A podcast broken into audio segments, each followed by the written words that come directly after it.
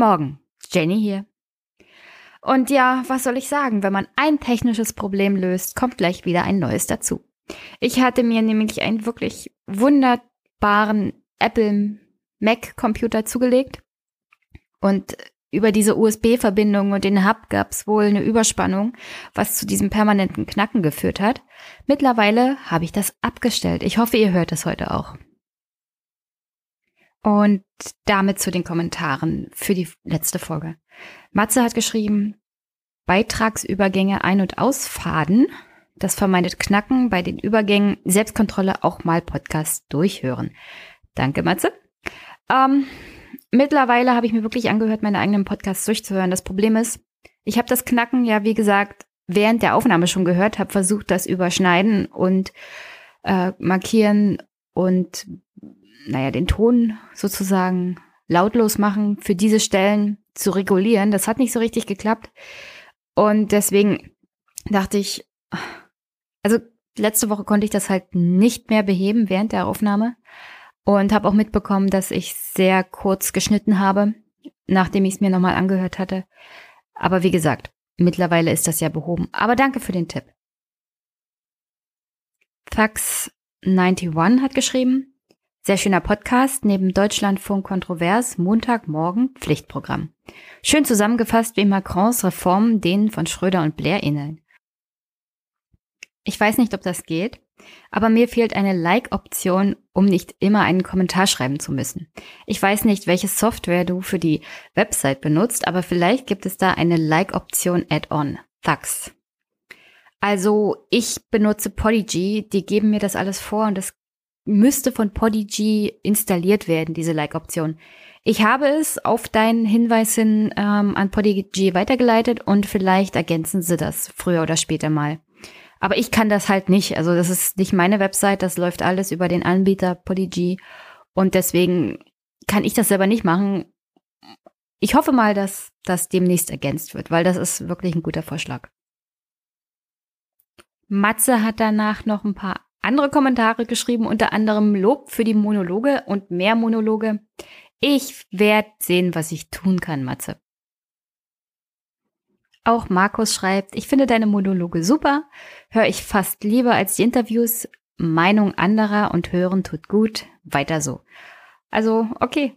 Aber wie gesagt, die Monologe sind ja nicht für jeden was und manchmal tut es auch gut, mit jemand anders zu reden in diesem Podcast. Frieda Kahlo hat geschrieben, es gibt natürlich eine linke internationalistische Bewegung, die sich für eine massive Reform des europäischen Projekts einsetzt. Die YEM 25 findet leider in der Öffentlichkeit kaum statt. Aus naheliegenden Gründen. Könntest du dich ja mal drum kümmern.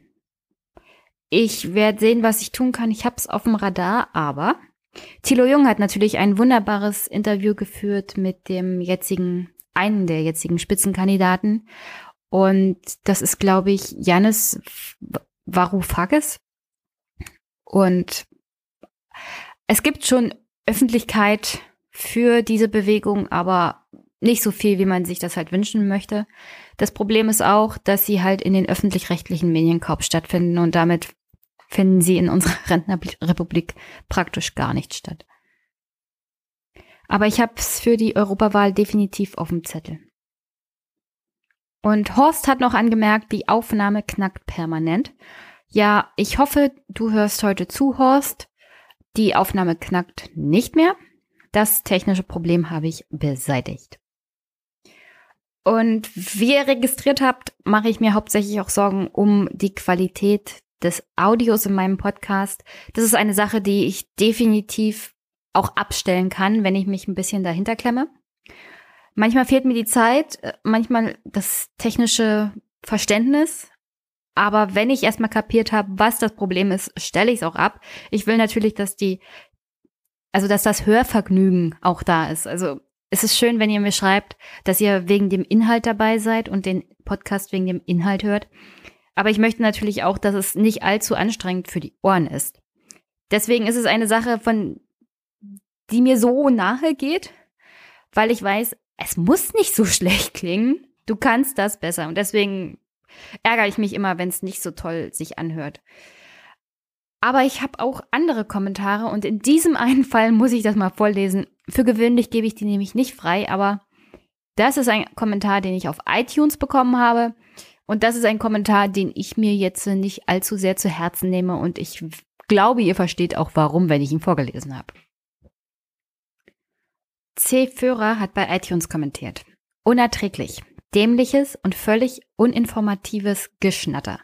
Über todernste Themen wie den Mord von Chemnitz wird dümmlich getratscht. Man könnte geradezu meinen, man habe mit Waschweibern anstelle von politischen Analysten zu tun, die einfach unreflektiert die Mainstream-Medien nachplappern. Kritisches Beleuchten verschiedener Perspektiven und eine differenzierte Berichterstattung ist nicht feststellbar. Also solche Kommentare kriege ich unter anderem auch bei Podigy. Ich gebe sie nicht frei. Also ich gebe nicht wirklich alles frei, äh, aus gutem Grund, weil das ist völlig an der Sache vorbei. Also das gibt mir gar nichts an konstruktiver Kritik. Unter anderem auch deswegen, weil ich mich nicht wirklich als Medienberichterstatter sehe, sondern das ist immer noch ein Hobby-Podcast. Ich habe einen normalen Job, der braucht viel Zeit und nebenbei mache ich halt den Podcast und versuche so viel wie möglich, mich darauf auch gut vorzubereiten, weil ich tatsächlich nicht will, dass ich hier irgendwas vor mich hinschnattere. Und deswegen, äh, ja, danke dafür. Bei iTunes kriege ich diesen dämlichen Kommentar leider nicht weg. Aber wie gesagt, ihr müsst mir sowas bei Podigy nicht kommentieren, weil das gebe ich nicht frei. Das ist völlig sinnlos, was da geschrieben wurde. Und das nehme ich auch nicht als echte Kritik wahr. Weil dieser Mann hat offensichtlich die Kontrolle über sein Leben verloren. Ich schätze mal ganz stark, es ist ein Mann. Eine Frau würde niemals von Waschweibern reden. Und das war es auch schon mit den Kommentaren für diese Woche. Wie gesagt, wenn ihr wirklich konstruktive Kritik habt, nehme ich die immer gerne an und denke auch drüber nach, was ich für mich besser machen kann, hinterfrage auch meine eigene Position. Also Denkanregungen zum Beispiel, was meine eigene Sicht auf bestimmte politische Ereignisse angeht, sind immer gerne gesehen. Aber sie müssen auch konstruktiv sein. Und das war nicht konstruktiv. Aber kommen wir zu was anderem, und zwar dem Wochenrückblick. Es war ja einiges los diese Woche. Erstmal der Digitalpakt. Dazu würde ich gerne eine extra Folge machen, aber nur so viel. Bund und Länder werden sich da nächstes Jahr wohl so richtig in die Haare kriegen, weil der Bund versucht hat, die Länder über den Tisch zu ziehen und zwar auf eine so dämliche Art und Weise, dass sich wirklich alle Länderchefs geeinigt haben. So nicht mit uns. Und wenn sich die Länder wirklich dermaßen einig sind, dann kann man wissen, ja, der Bund wollte hier echt bescheißen.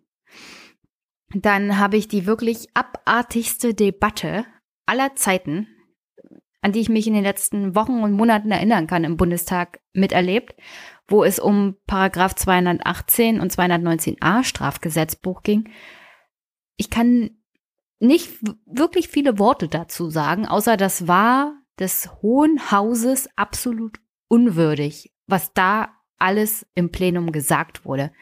Aber bestimmte Teile der CDU und definitiv die AfD konnten da groß Aufschlag machen und sich als große Lebensschützer proklamieren, während die Rechte und die Selbstbestimmung der Frau dort offensichtlich keinerlei Bedeutung hatte bei dieser Diskussion.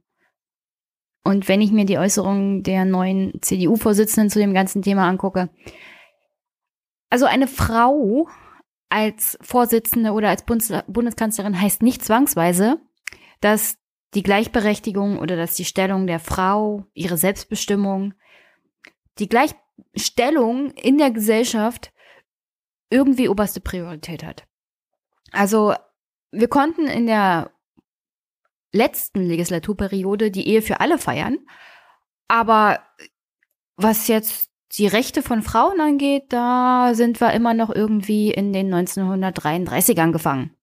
Denn ich möchte noch mal darauf hinweisen, der 219a ist von den Nazis in das Strafgesetzbuch geschrieben worden und der ist immer noch drin.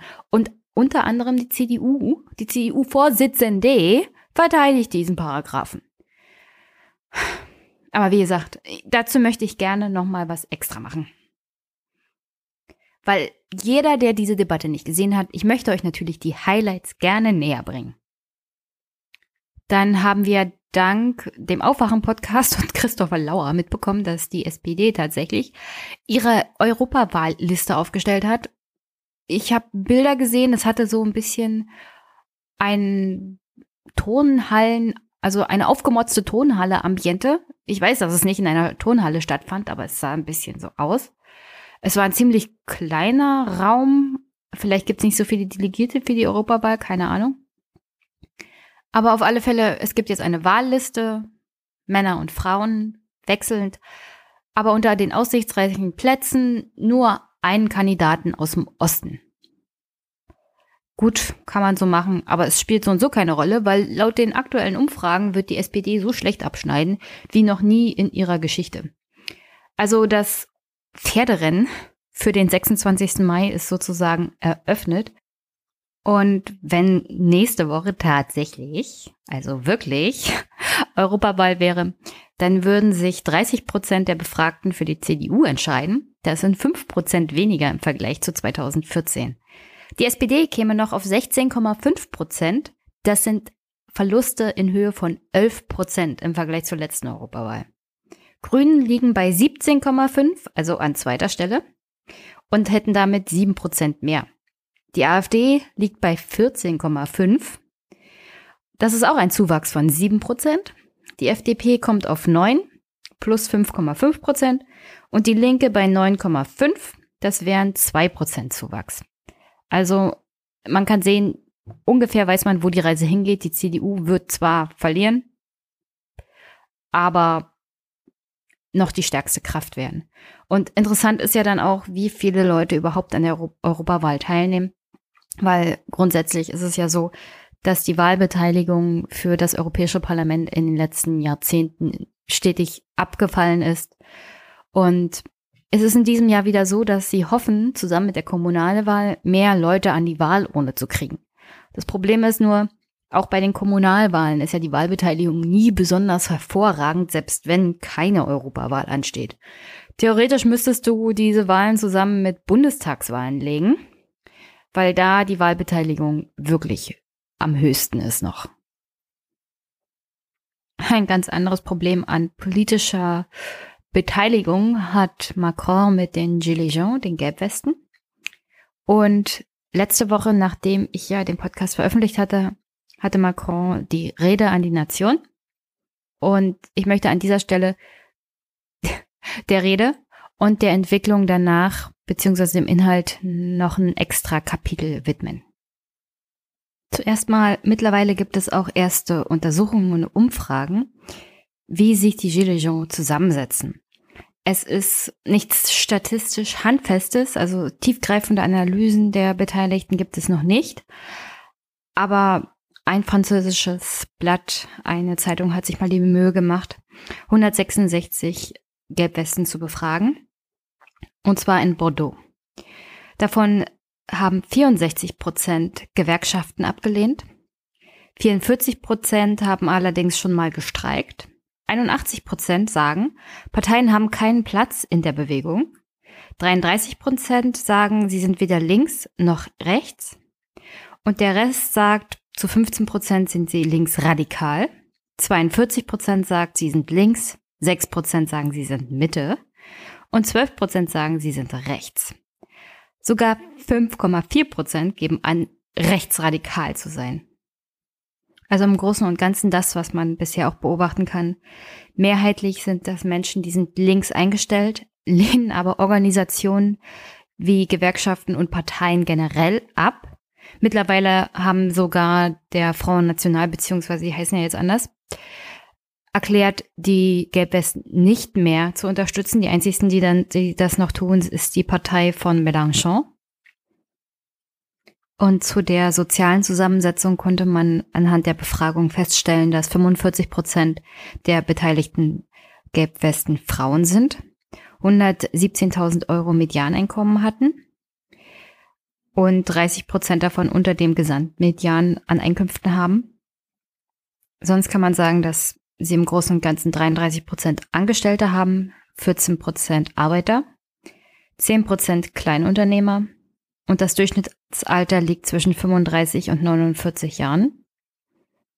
Und eine hohe Zahl, und zwar 47 Prozent, gaben an, das erste Mal an einem Protest teilzunehmen. Und das ist für französische Verhältnisse doch ganz schön viel, wenn man bedenkt, dass die Franzosen oft und viel unter anderem streiken, aber auch protestieren, unter anderem unter Hollande zum Beispiel, gab es auch sehr, sehr viele Proteste gegen seine Reformversuche im Bereich Rente. Macron hat ja am Montag, wie gesagt, seine Rede an die Nation gehalten. Und interessant zu dem Hintergrund zu wissen ist nochmal, dass davor die französische Polizei nach den Protesten am 8. Dezember verlautbaren ließ, dass sie an der eigenen Belastungsgrenze sind. Also Alexander Tyler hat ja im Aufwachen-Podcast darüber erzählt, dass die Polizei durchaus auch bei den Jean-Lejean-Protesten, also wenn sie zum Beispiel Mautstellen besetzt haben oder Kreisverkehre, angehalten haben, sogar unterschrieben haben und gesagt haben, naja, wir werden uns euch jetzt hier nicht an unseren Vorgesetzten verraten. Also da gibt's schon massive Unterstützung bis dahin auch unter der Polizei, weil 75 Prozent Franzosen, die diesen Protest unterstützen, ist fast unmöglich, dass da Polizisten nicht auch unter den Unterstützern sind. Und die Polizei in Frankreich wurde ziemlich deutlich. Sie hat gegenüber der Regierung und dem Präsidenten gesagt, we are at a breaking point. Also sie sind kurz davor zusammenzubrechen. Und was leicht vergessen wird, ist, dass in Frankreich nach den Terroranschlägen vom 13. November fast zwei Jahre lang offiziell ein Ausnahmezustand herrschte, was zu einer großen Belastung unter anderem auch der Polizei geführt hat. Hinzu kommen dass ja die Gelbwesten schon seit vier Wochen protestieren und das nicht nur unter anderem gewalttätig in der Metropole in Paris, sondern in ganz Frankreich und dort auch den Verkehr lahmlegen, was dazu führt, dass die Polizisten in der letzten Zeit praktisch null Urlaub bekommen haben, permanent Überstunden machen und am 8. Dezember hat man ja gesehen, dass die Regierung in Frankreich unter anderem mit Panzerfahrzeugen gegen die eigene Bevölkerung unter anderem auch auf der Straße stand. Und die Polizisten, das ist halt nicht ihr Job, Krieg zu führen gegen protestierende Bürger, selbst wenn diese gewalttätig sind. Aber die Polizisten sind seit 2015 praktisch in einem permanenten Ausnahmezustand, auch im Einsatz und völlig an der Belastungsgrenze. Gleichzeitig wird von einer der Gewerkschaften der Polizei gesagt, dass der Hass und die Wut der Protestierenden hauptsächlich gegen Macron eigentlich gerichtet ist, aber die Polizisten halt ihre Knochen hinhalten müssen. Also alles das, was momentan im Land passiert, dafür müssen die Polizisten Frankreichs den Kopf hinhalten und sie sind so eine Art Punching Bag für Macrons schlechte Umfragewerte eigentlich. Also einer meiner Hörer hat ja gesagt, Macron ist das letzte Mal zu gut weggekommen. Na, das liegt hauptsächlich daran, dass er im Grunde an dem systematischen Problem, was Frankreich hat, ja nicht viel Schuld hat. Ich persönlich halte selber nicht viel von Macron. Ich finde, die Art und Weise, wie er mit Menschen redet, zeigt deutlich, dass er völlig abgehoben ist, jegliche Bodenhaftung verloren hat was wahrscheinlich auch daran liegt, aus welchem Bereich der Gesellschaft er kommt. Er gehört einfach zur Elite. Er ist zu einer Elite-Schule gegangen, einer Elite-Universität. Sein Netzwerk hat dabei dazu beigetragen, dass er in einer hohen Bank gearbeitet hat. Er wurde unterstützt in seinem politischen Werdegang, unter anderem auch von den Bankern, für die er gearbeitet hat. Also ich persönlich halte reichlich wenig von ihm. Seine Art und Weise, mit Menschen zu kommunizieren, ist nicht gerade hilfreich, wenn es um das Ansehen von demokratischen Institutionen geht. Aber das, was in Frankreich passiert, liegt hauptsächlich auch daran, dass es da seit Jahrzehnten angestaute systematische Probleme gibt, für die Macron mm, circa zwei Jahre im Amt nicht viel kann. Also das ist wirklich nicht seine Schuld, was jetzt alles losgebrochen ist. Er ist momentan der Präsident und seine Art und Weise hat natürlich dazu beigetragen, dass das sich so viel angestaut hat und so dermaßen ausgebrochen ist. Aber wie gesagt, ich wollte nicht das Gefühl vermitteln, dass ich viel Verständnis für ihn habe. Aber im Kern ist es ja nicht seine Schuld, was momentan passiert. Aber zurück zur Polizei. Die französischen Gewerkschaften der Polizei fordern unter anderem ein Notfallbudget, aus dem die französische Polizei ähm, Kompensationen erhalten soll für die dauerhafte und permanente Einsatzbereitschaft. Weil, wie gesagt, wenn Ausnahmezustand ist und jetzt in den letzten Wochen während der Gelbwesten-Proteste konnte die Polizei weder Urlaub beantragen, noch Überstunden abbummeln, noch irgendwas anderes machen. Und dafür wollen sie natürlich kompensiert werden. Wenn ich überlege, was alleine die deutsche Polizei an Überstunden vor sich herträgt, ausbezahlt bekommen die sie ja auch nicht. Und irgendwann muss man sich mal überlegen, wie weit ist das Organ des Staates, das für Recht und Ordnung und Sicherheit sorgen soll, überhaupt noch belastbar? Denn die Regierung Macron hat ein extremes Problem. Die Polizei hat nämlich unter anderem darauf gesagt, The police, exhausted, could end up putting down their helmets and shields. Also was nichts anderes heißt, als, also wenn die französische Regierung uns jetzt hier nicht mal entgegenkommt, beziehungsweise wenn sie das nicht regelt, wenn Macron das nicht regelt und die Proteste weitergehen, dann hören wir einfach auf zu arbeiten. Und dann hat natürlich eine Regierung völlig die Autorität verloren und völlig die Legitimität. Weil wenn deine eigene Polizei nicht mehr hört, beziehungsweise nicht mehr tut, was du sagst, um für Recht und Ordnung zu sorgen und dich vor äh, eher Demonstranten und Leuten zu schützen, die dich aus dem Élysée-Palast ziehen, dann bist du praktisch entmachtet. Dann bist du nicht mehr Staatspräsident und dann bist du auch nicht mehr Regierungschef. Und unter diesem Eindruck fand am Montag dann die Rede von Macron halt statt. Und ich würde gerne mal zusammenfassen, was er unter anderem den Franzosen darin versprochen hat, beziehungsweise den Gelbwesten. Obwohl, es kommt ja dann allen Franzosen zugute, was er versprochen hat. Und da es glücklicherweise immer mal wieder andere Podcasts gibt, die das zusammenfassen, spiele ich hier einfach mal was ein. Herr König, was hat Macron denn genau versprochen? Er hat konkret angekündigt, dass der Mindestlohn in Frankreich vom 1. Januar an um 100 Euro monatlich angehoben wird. Alle Prämien der Arbeitgeber, Jahresendprämien zum Beispiel, werden steuerfrei sein. Dasselbe gilt für Überstunden. Auch sie werden künftig steuerfrei sein. Auch Sozialabgaben werden auf Überstunden nicht mehr erhoben. Und es wird künftig für Rentner, die über weniger als 2000 Euro monatlich verfügen, für sie wird es Entlastungen geben. Die bereits eingeführte Erhöhung der Sozialabgaben wird ab sofort ausgesetzt. Das betrifft ungefähr so zwei Millionen Haushalte in Frankreich. Wie diese Maßnahmen finanziert werden sollen, dazu sagte Macron nichts was er ausdrücklich betonte, dass die Vermögenssteuer nicht wieder eingeführt werde. Das verlangen ja viele Gelbwesten. Und nur bei diesem Thema Vermögenssteuer kam Macron überhaupt auf seine Reformen zu sprechen. Er verteidigte sie. Und zwar nicht, wie auch schon gehört, in diesem relativ barschen Ton, also der Kurs wird gehalten, sondern deutlich verbindlicher, erklärender, auch werbender, so etwa seit Jahrzehnten haltet die Misere doch an, sie zu beheben sei dringend nötig. Jetzt sei ein historischer Moment und er, also Macron sei sicher, gemeinsam werde man das auch schaffen. So viel zu den Versprechen, die Macron unter anderem an die Gelbwesten gemacht hat. Gleichzeitig schwang aber da auch schon eine kleine Einschätzung der Rede an sich mit. Jetzt habe ich die Rede gesehen. Ich kann kein Französisch, aber sie wurde ja zum Glück simultan auf Englisch übersetzt. Aber was jetzt den Eindruck generell dieser Rede angeht.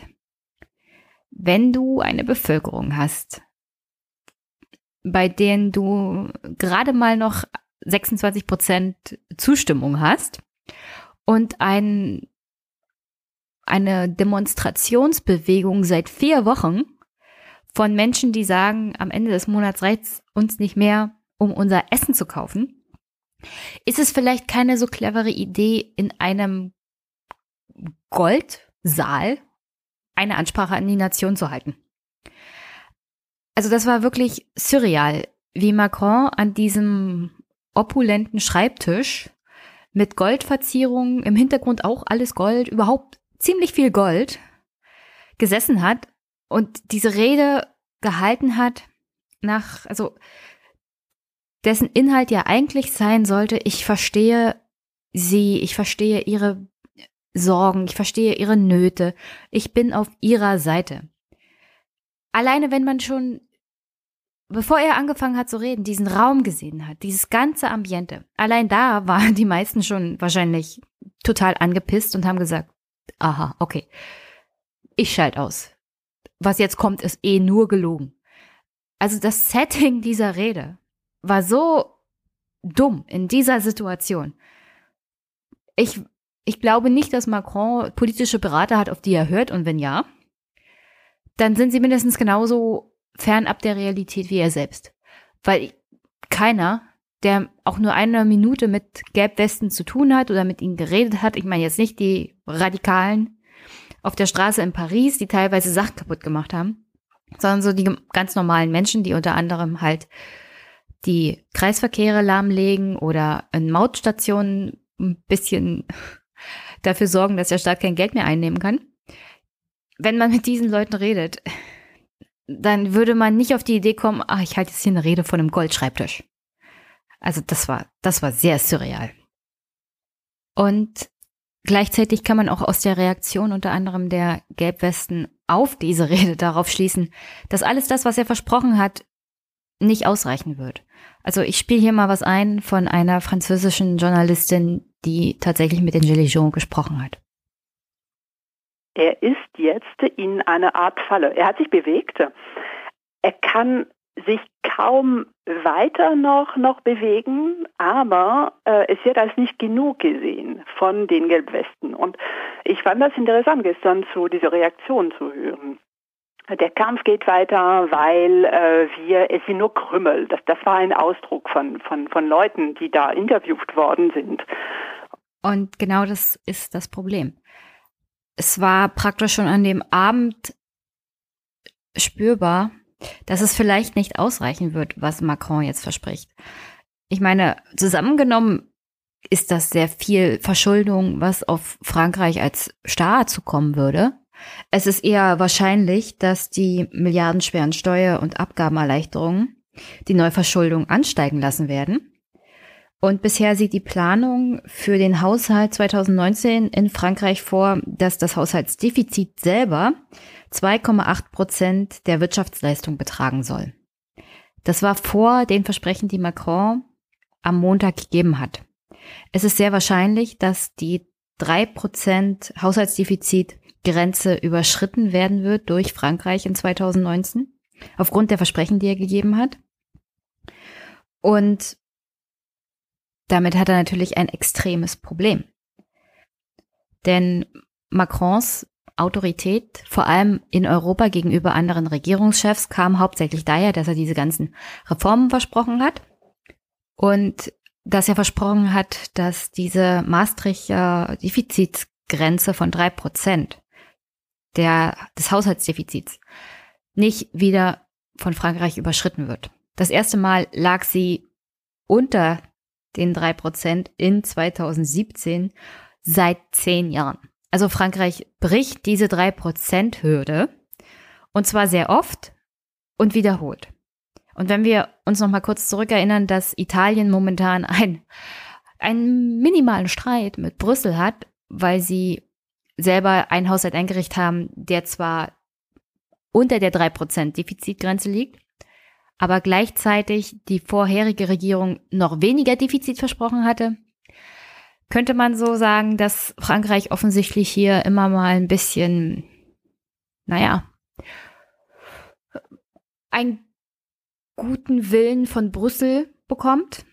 Gleichzeitig haben sie natürlich einen ein Problem damit, dass die Zinsen für sie einfach illusorisch hoch steigen. Also diese ganzen Kosten, die sie dann aufgrund dieses hohen Defizits gegenüber Brüssel bezahlen müssen und begleichen müssen, die verschwinden ja nicht und die häufen sich an. Also Italien ist ein Problemland für Brüssel, aber genauso ist es Frankreich und das schon seit Jahren. Und wie gesagt, die Autorität Macrons kam daher, dass er diese wirtschaftsliberalen Reformen versprochen hat. Und auf gewisse Weise hält er daran fest.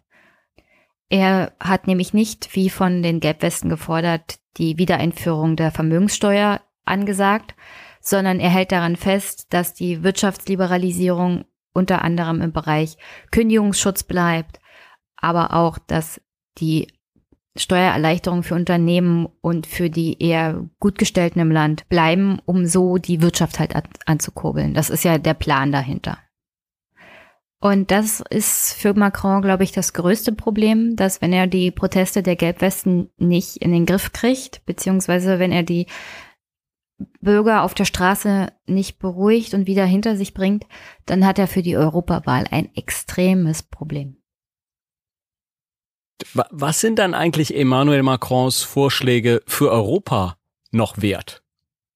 Ja, das ist eben das Problem und das ist das ist eine eine zentrale Frage, die die da stellen, weil ähm, seine ganze politische Autorität in Europa hat natürlich oder hängt massiv von seinen Reformen im eigenen Land ab, in Frankreich ab. Und seine Strategie ist jetzt oder war bis vor ein paar, ein paar Wochen noch, Allianzen in ganz Europa zu schließen, diese Bewegung weiterzuführen, die er in Frankreich äh, gegründet hat für die, äh, für die Präsidentschaftswahl und also weiterzumachen. Aber ohne diese politische Autorität kann, hat er diese, kann er diese Bewegung überhaupt nicht verkörpern. Und ich fand auch interessant, gestern zu hören, ich weiß überhaupt nicht, ob das äh, ernst gemeint wird oder nicht, aber ein, ein Vertreter der Gelbwesten in einer Fernsehsendung äh, sagte, Sie werden eine Liste bei der Europawahl bilden. Und das ist natürlich die, die nächste Herausforderung. Da wollte Macron punkten, da wollte er diesen Schritt weiter in Richtung europäische Integration machen. Und es ist, so wie das aussieht, kann er das gar nicht. Und an dieser Stelle muss man sagen, das war wahrscheinlich auch der alleroberste Motivator von Macron, nach vier Wochen sich zu äußern weil die Europawahlen stehen an und seine Umfragewerte gehen einfach Richtung Keller. Die Europäische Union, Deutschland vor allem, reagiert nicht auf seine Reformvorschläge und er steht so ein bisschen im Limbo. Zu Hause kriegt er Feuer, in Europa reagiert keiner auf ihn und irgendwie muss er erstmal sein eigenes Feuer im Vorgarten löschen, bevor er auf europäischer Ebene es nochmal versuchen kann. Momentan ist er eher so eine Art Belastung im Europawahlkampf, egal mit welcher Partei er zusammenarbeitet, als alles andere. Also nur wenn er die Proteste in Frankreich in den Griff bekommt, dann kann er auch in dem Europawahlkampf vielleicht wieder punkten. Und es sind zwei Sachen, die für Macron unter anderem auch gut gelaufen sind. Also es gab ja nach seiner Rede Umfragen unter anderem, wie die Menschen so auf seine Vorschläge reagieren. Und da war schon eine Mehrheit der Meinung, das reicht aus, das ist ein guter Vorschlag, mehr muss Macron erstmal nicht tun und die Proteste können ja jetzt langsam mal aufhören. Und aktuell zeigt sich, dass tatsächlich die Zahl der Demonstranten abgenommen hat. Das könnte aber natürlich auch mit dem Anschlag in Straßburg zusammenhängen, und der Angst unter anderem der Menschen nochmal auf die Straße zu gehen. Vielleicht ist es aber auch die Tatsache, dass nach vier Wochen einfach mal die Luft raus ist. Gleichzeitig war natürlich auch der UN-Migrationsgipfel, wo die Leute randaliert haben. Also vielleicht sind einige Randalierer von letzter Woche von Paris einfach nach Brüssel gefahren. Und vielleicht ist es einfach auch eine Kombination von dem allen. Und Weihnachten steht an. Macron hat auf alle Fälle jetzt erstmal Zeit zum Durchatmen. Und wir werden sehen, wie es im neuen Jahr weitergeht. Wir werden auch sehen, wie es vor allem Richtung Europawahl weitergeht. Weil ich glaube nicht, dass die gelben Westen für die Europawahl eine Liste aufstellen. Das sehe ich momentan absolut nicht kommen. Ich glaube aber, dass die Partei von Macron en Marche bei Weitem nicht so gut abschneiden wird, wie man sich das vor einem Jahr vielleicht noch gedacht hat. Auf alle Fälle kann man aus diesen Protesten schon mal mitnehmen, das wird nicht verschwinden. Also die Wut ist nicht weg. Macron hat sich jetzt äh, durch die Versprechen höchstens Zeit erkauft. aber die strukturellen Probleme sind nicht verschwunden. Und wenn nach dem 26. Mai 2019 die Europäische Union rechter und gespaltener ist als je zuvor, wird das nur noch schlimmer werden, weil in Brüssel sich dann wahrscheinlich noch weniger bewegen wird. Deswegen diese Art von Protest fernab von Organisationen und Parteien, die wird noch zunehmen. Das war in Frankreich das erste Mal, dass das so passiert ist. Das wird aber auch in anderen Ländern jetzt zunehmend auftreten, bin ich mir ziemlich sicher. Und es ist diese absolute Ablehnung von Politikern und von politischen Institutionen, unter anderem auch von Organisationen wie Gewerkschaften, die jetzt voll durchgreifen wird. Diese Organisation brauchen wir auch im 21. Jahrhundert ja an sich nicht mehr, weil Facebook, Social Media, Twitter geben jedem Menschen die Möglichkeit, einen Protest zu organisieren und zu bewerben. Und da braucht man die Gewerkschaften nicht mehr für, da braucht man die Parteien nicht mehr für. Das wird alles viel schneller und viel radikaler werden. Und an sich ist das jetzt keine schlechte Sache. Nur das Problem ist, wenn die Organisation fehlt, fehlt auch in bestimmter Art und Weise ein Konsens. Und ohne Konsens kannst du politisch gar nichts erreichen, weil du nicht weißt, wofür stehst du, wo willst du hin, mit wem kannst du verhandeln. Das heißt, man stellt Institutionen und Parteivorsitzenden, Politikern und Ministern gegenüber und hat eine undefinierte Masse an Personen, die vielleicht alle irgendwas anderes wollen. Also Politik wird chaotischer. Und das, muss ich sagen, hat an dieser Stelle auch nichts mit politischer Bildung oder Dummheit oder Radikalität an sich zu tun, sondern dieses Misstrauen gegenüber Parteien und dem politischen System. Das kommt daher, dass die Menschen einfach davon enttäuscht sind und ihm nicht mehr vertrauen und fühlen sich ja teilweise auch verraten. Und was unter Schröder teilweise mit dem Sozialstaat gemacht wurde, das ist, das ist alles die, der Ausgangspunkt von dem, was wir jetzt erleben. Und ja, das klingt vielleicht ein bisschen zynisch, aber da müssen wir jetzt halt mal durch. Also Entwicklung geht nicht nur steil bergauf. Das, das ist jetzt halt so. Und wir müssen sehen, wie es in Zukunft mit politischer Organisation und Teilhabe aussieht. Momentan sieht's halt mistig aus. Und schön wird's erstmal nicht werden. So viel kann ich sagen. Aber jede Art von Veränderung im sozialen und politischen Bereich hat sowas mit sich gebracht.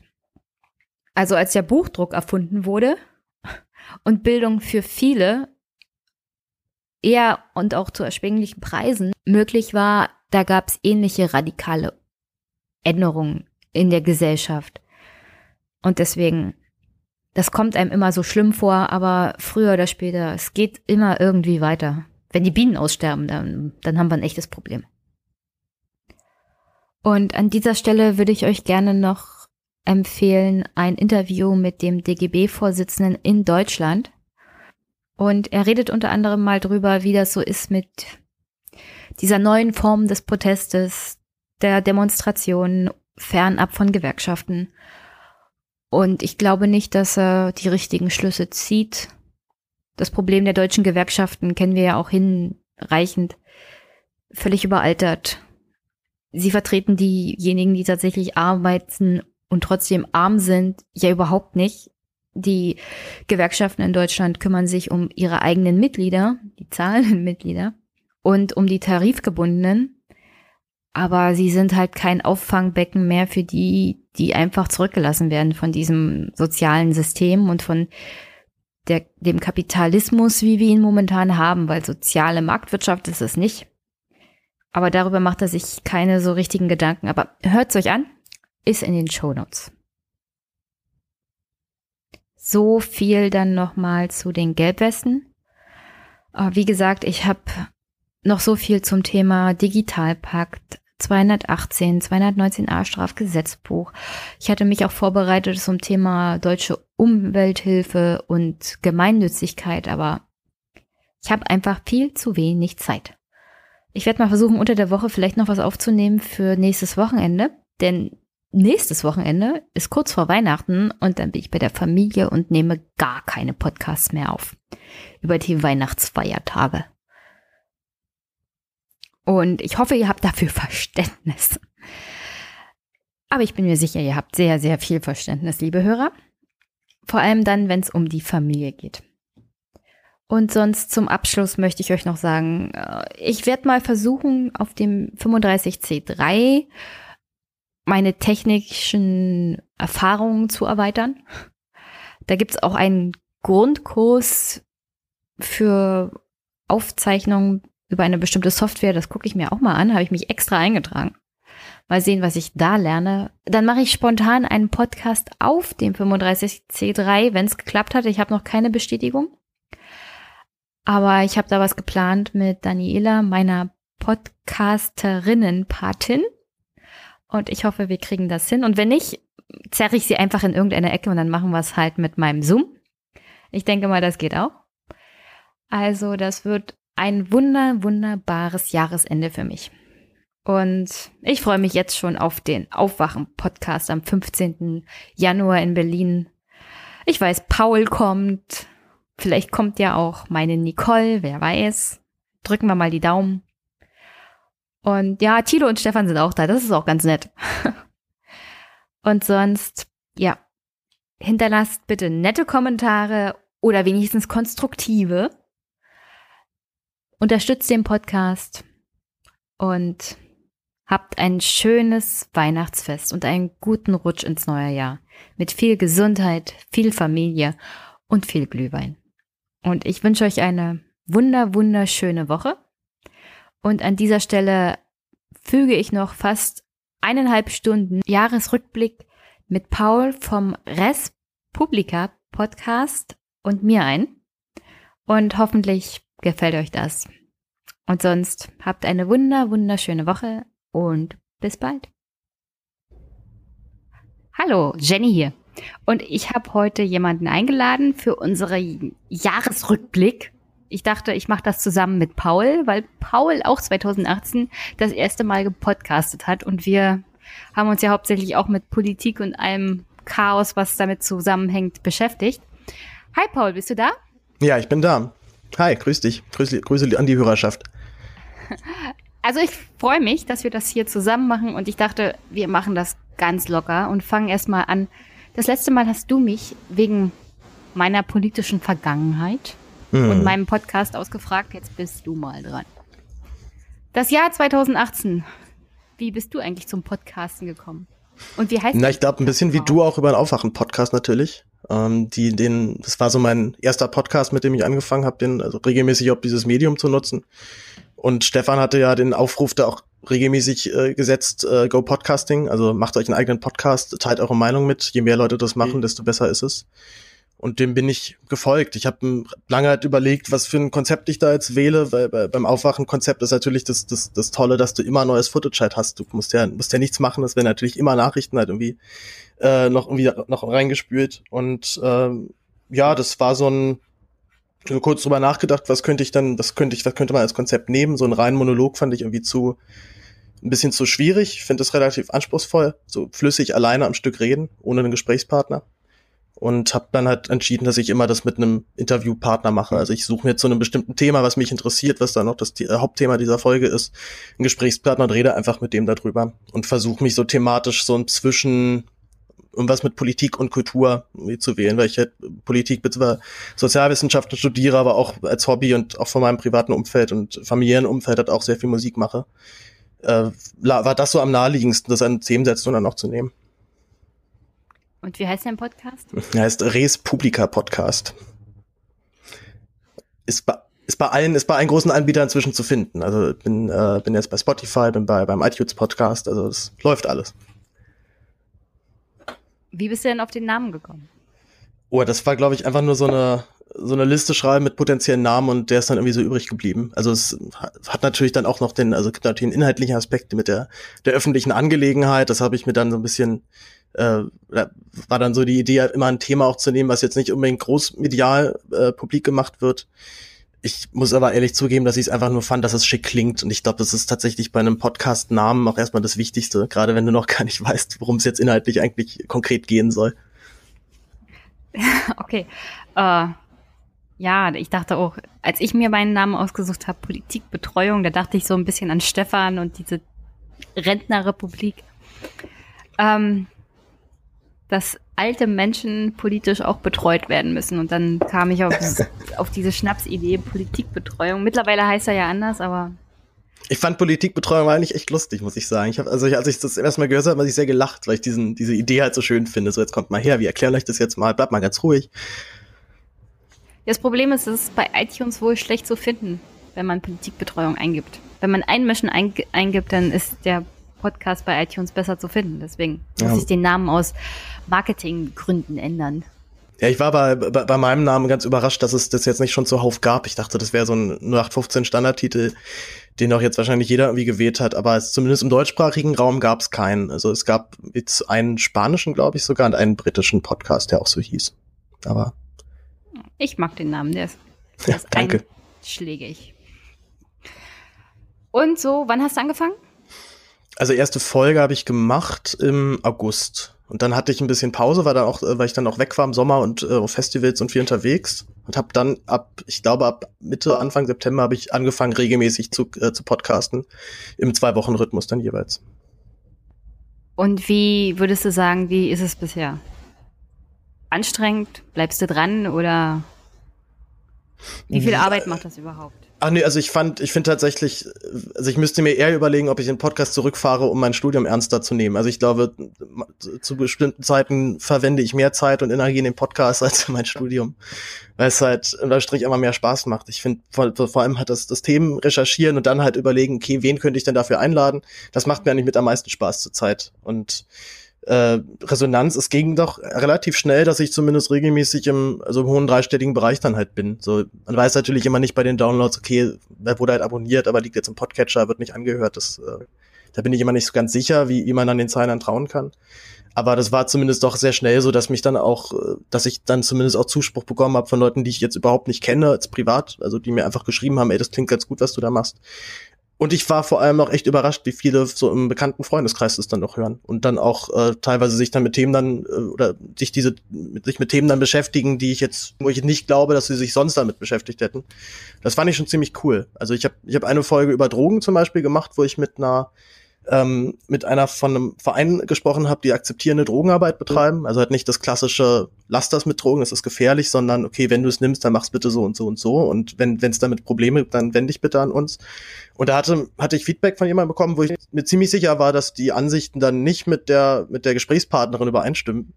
Und die, fand, die war sehr beeindruckt und halt meinte tatsächlich, dass sie die ganze Thematik jetzt doch ein bisschen anders sieht. Und das, das, das fand ich, das fand ich bis jetzt mit am tollsten. Also wo du richtig das Gefühl hast, nice, da wurde ein Gedanke weitergetragen und verarbeitet und äh, ja, hat dann letztendlich ein Meinungsbild geändert. Das fand ich großartig.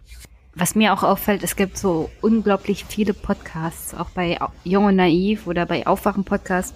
Da denkst du immer, also die Gäste kannst du ja überhaupt gar nicht toppen. Aber dann fällt einem auch immer wieder auf, es gibt so viele interessante Leute, mit denen man sprechen könnte, deren Projekte die meisten gar nicht kennen und die wirklich was Interessantes zu sagen haben, aber die jetzt in den großen Podcasts eher nicht auftauchen. Und das, also das finde ich so richtig schön. Also darauf konzentriere ich mich zum Beispiel auch gerne, dass, dass du jemanden ans Mikro holst, damit jemanden redest, von dem du weißt, also der ist jetzt nicht so oft in der Öffentlichkeit, ist aber schade. Und dann, also machst du das auch so, dass du dir jemanden raussuchst, von dem du vielleicht weißt, der, der wäre richtig interessant, aber der kommt selten vor ein Mikro und selten vor eine Kamera? Ja und nein. Also wenn dann halt eher zu der Thematik. Also mein, meine Einstiegsfolgen waren ja Obdachlosigkeit oder so das erste große Thema, was ich mir gesetzt habe, wo ich ja bis jetzt zwei Folgen zu gemacht habe, vielleicht auch noch eine dritte. Und da habe ich, meine erste Gesprächspartnerin war eine Sozialarbeiterin, die für, für einen humanistischen Verband arbeitet Äh, das war auf jeden Fall so eine, wo ich, wo ich mir ziemlich sicher war, dass die das nicht sonderlich häufig hat, dass sie öffentlich über ihre Arbeit sprechen kann. Und ich, meine Erfahrung war immer mit Leuten, die in so einen sozialen Berufen arbeiten, dass die wird nicht sein, darunter leiden, aber das schon manchmal stört, dass sie nicht die Anerkennung dafür finden, für das, was sie da tun und leisten. Und ja, mit unglaublicher, mit einem unglaublichen Feuer ja auch bei der Arbeit sind, was der vermutlich auch brauchst, um diesen Job erst, erst machen zu können. Aber ansonsten, ich hatte einmal eine Campaignerin von Peter, die, glaube ich, aber schon zumindest medienerfahrener war, die auch dann äh, auch als Referentin immer wieder eingeladen ist. Da hatte ich eine Folge über, über Delfinarien und Orca und Delfinhaltung gemacht. Aber ja, es ist, ist sehr unterschiedlich. Bei, bei, beim, beim Thema Obdachlosigkeit hätte ich halt eigentlich am allerliebsten, würde ich nochmal richtig mit Obdachlosen halt reden. Bloß da ist es meiner Erfahrung nach bis jetzt sehr echt schwer, da ranzukommen. Und wenn ich mich mit unterhalten habe, war dann immer auch so ein Zweifel, okay, wie, wie sicher kann ich mir jetzt hier sein mit, mit, mit dem, was die halt irgendwie erzählen?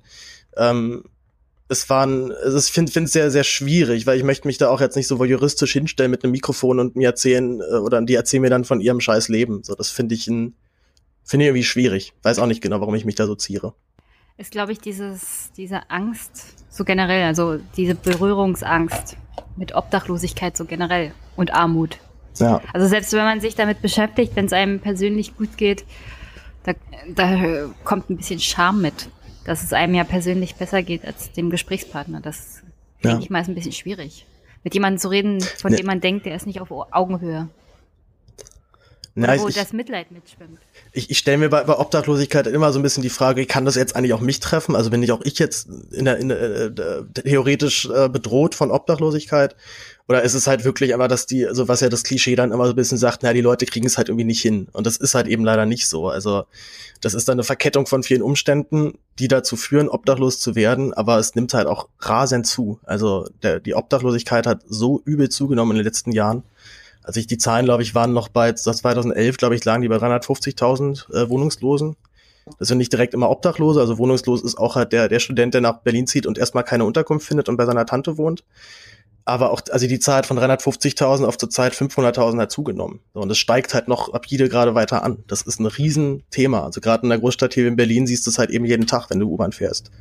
Du kennst auch bestimmt dieses berühmt, berüchtigte Bundespressekonferenz-Zitat. Oh, nee, das musst du mir, glaube ich, nennen. Ich weiß nicht, was du meinst. Ich kann mich dunkel erinnern, als Thilo mal die Bundesregierung gefragt hat zu der gestiegenen Obdachlosigkeit in Deutschland.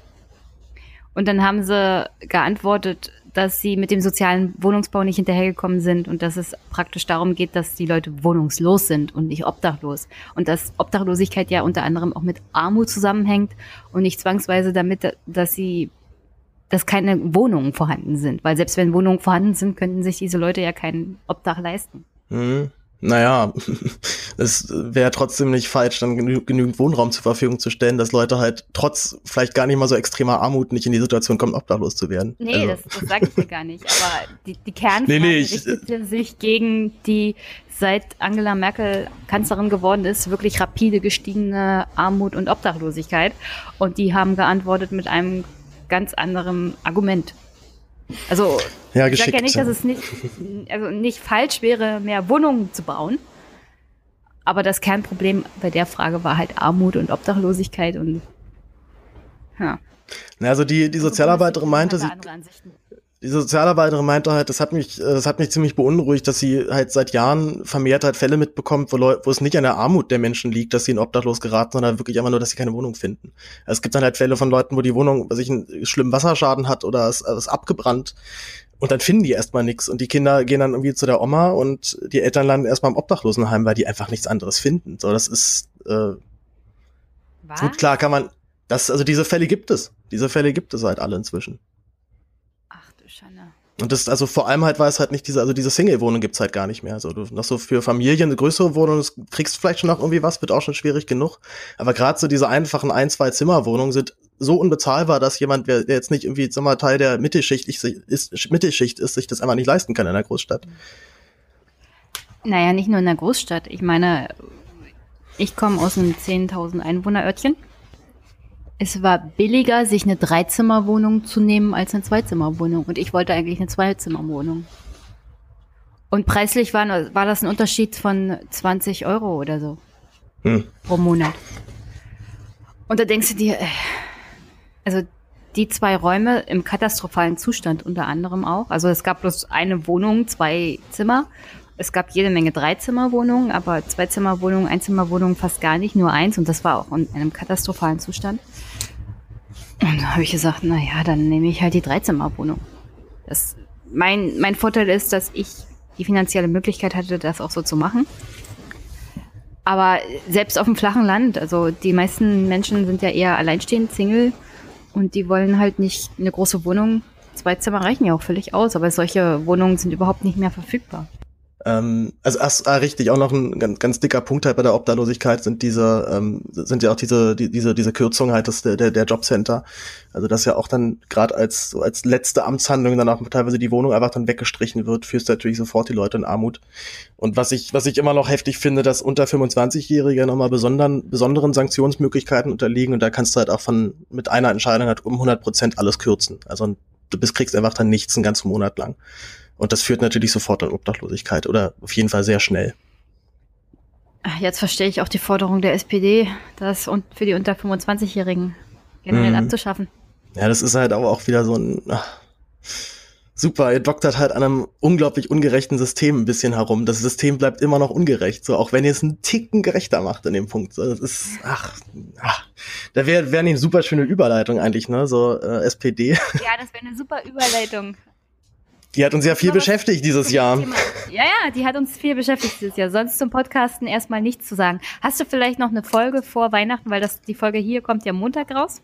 Ja, wunderbar. Hast das du noch was Interessantes vor Weihnachten, was du meinen Hörern so generell mal empfehlen würdest, wo sie reinhören sollten? Ja, ich, äh, ich kann das, ich kann meine, meine nächste Folge so gesehen natürlich äh, nur eingeschränkt empfehlen, weil ich sie noch nicht produziert habe. Aber meine, äh, ich bin, ich bin da über das, über die Reaktion vor allem deswegen gespannt, weil ich ein ganz neues Format jetzt mal ausprobiere. Ich äh, habe ja schon erzählt, dass ich aus einem, aus einem Musikerhaushalt komme, halt selber auch Musik mache. Ich singe sehr leidenschaftlich in einem Chor oder, oder seit, seit eigentlich, seit ich irgendwie zehn bin, singe ich regelmäßig in Chören. Und ähm, mit meinem Chorleiter und guten Freund meines Bruders äh, mache ich eine Folge über, ähm, na, wo wir so ein bisschen Musik theoretisch, aber auch Musik, ähm, musikgeschichtlich halt mal ein bisschen reingehen wollen. Es gibt ähm, eine Reihe von Stücken, sowohl im, in der Klassik als auch im Rock-Pop, die halt geschrieben worden sind mit dem Wissen des Komponisten, dass das vielleicht ihr letztes sein wird, weil sie schwer krank sind oder den Tod schon so ein bisschen erahnen können. Und da stelle ich äh, jeweils zwei Stücke aus der Klassik und zwei Stücke aus dem Rock-Pop vor die, ähm, die halt genau das zum Thema haben. Also der äh, geschrieben worden sind mit dem Wissen, das war's jetzt vielleicht. Und soweit man das über diese Stücke weiß, finde ich es sehr, sehr schwierig, sich der, ähm, sich der Musik nochmal zu entziehen, beziehungsweise man hört nochmal sehr viel intensiver rein und kriegt nochmal viel mehr, viel mehr Sachen mit. Und das, äh, da bin ich sehr gespannt drauf, wie das wird, weil derjenige, mit dem ich das aufzeichne, ist ein absolutes Musikgenie, ist musiktheoretisch extrem bewandert und äh, kann das dazu aber auch so erklären, dass es ein Laie auch, auch sofort versteht. Also und wir haben auch ein Klavier dann noch dabei und zeigen auch dann halt so ein bisschen, was, was da eigentlich gerade genau jetzt äh, dort, dort passiert. Das ist zumindest der Plan, da möchte ich so ein bisschen hin. Und da bin ich, bin ich sehr aufgeregt tatsächlich auch, wie das wird. Aber bin sehr gespannt, freue mich auf jeden Fall extrem drauf und empfehle diese Folge gerade so über lange ja. Weihnachtsfeiertage doch mal anzuhören. Ähm, ja, ich finde, Musik ist ein, eine schöne Sache, mit der man sich beschäftigen kann, gerade an Weihnachten, wenn es alles ein bisschen ruhiger wird. Hoffentlich. Mhm. Ich freue mich ja auf Musik, die nicht total. Also, solange es keine ägyptische Blaskapelle ist, die die Nationalhymne spielt, ist eigentlich so gut wie jede Musik sehr gut. Oder Amtor, der die Nationalhymne singt. Oh Gott. Ach, Nationalhymnen, finde ich, sind auch jetzt nicht, sind, sind nicht das beste Beispiel für, für, für schöne Musik oder so im allerseltensten Fall, finde ich zumindest. Nee, aber. Meist doch ganz schön pompös und aufgeladen. Solche, und Sachen können, ja, aber solche Sachen können einem wirklich. Müsst ihr es, das jetzt spielen? Es gibt sehr, man kann Musik sehr schlecht vortragen, ja, das stimmt, ja. Ja. Ähm, jetzt hatten wir zwar den schönen Übergang verpasst, aber wie gesagt, ich habe ja meinen Podcast, ja, ich habe meinen Podcast angefangen zum Thema SPD. Am 22. Januar hatte ich meine erste Folge und die SPD ihren ersten Parteitag diesen Jahres. Es kamen ja weitere da wurde abgestimmt, dass, dass die SPD in eine Koalitionsverhandlung, glaube ich, geht mit der CDU. Wenn ich das, wenn ich das richtig noch im Kopf habe. Habe ich so da auch im war Kopf. Martin, ja, da war Martin Schulz sogar noch der Vorsitzende. So lange ist das schon her, ne? Ja, es, also es fühlt sich an wie eine Ewigkeit. Kommt vielleicht daher, dass die SPD momentan in einem sehr langen Todeskampf ist. Und wenn man langsam vor sich her stirbt, kommt einem das ziemlich lang vor. Ja, es ist Hast vor du allem. den Eindruck, dass das so ewig lange dauert? Ja, es ist, es ist, ich finde es deswegen so fies, weil man eigentlich das Ende schon voraussehen kann. Oder ähm, man eigentlich schon seit, ja, mindestens spätestens seit der Bundestagswahl schon so eine Ahnung hat, wohin es mit der SPD gehen wird. Und dadurch, dass sich jetzt diese alten Machteliten dann noch so drin halten, zieht sich das halt gerade so ewig. Ist einfach nicht, ähm, einfach nicht merken, dass sie komplett auf der, auf, auf der Verliererseite gerade stehen. Also schon als diese Koalition damals zusammenkam, ich gedacht, okay, das ist die schwächste große Koalition, die es jemals gab. Beide Parteien haben richtig fett verloren das, das ist ein, das ist schon von der, das, das ist keine gute Regierung. So, das, das kann nicht im politischen Wählerwillen sein, dass so eine, dass so eine Regierung zu, zustande kommt. Die Sache ist, es, es fing ja an, wie 2017 aufgehört hat. Wir hatten da ja erstmal monatelang Jamaika-Verhandlungen. Und die waren wirklich schon eine Belastung für Auge und Ohre. Für Augen und Ohren.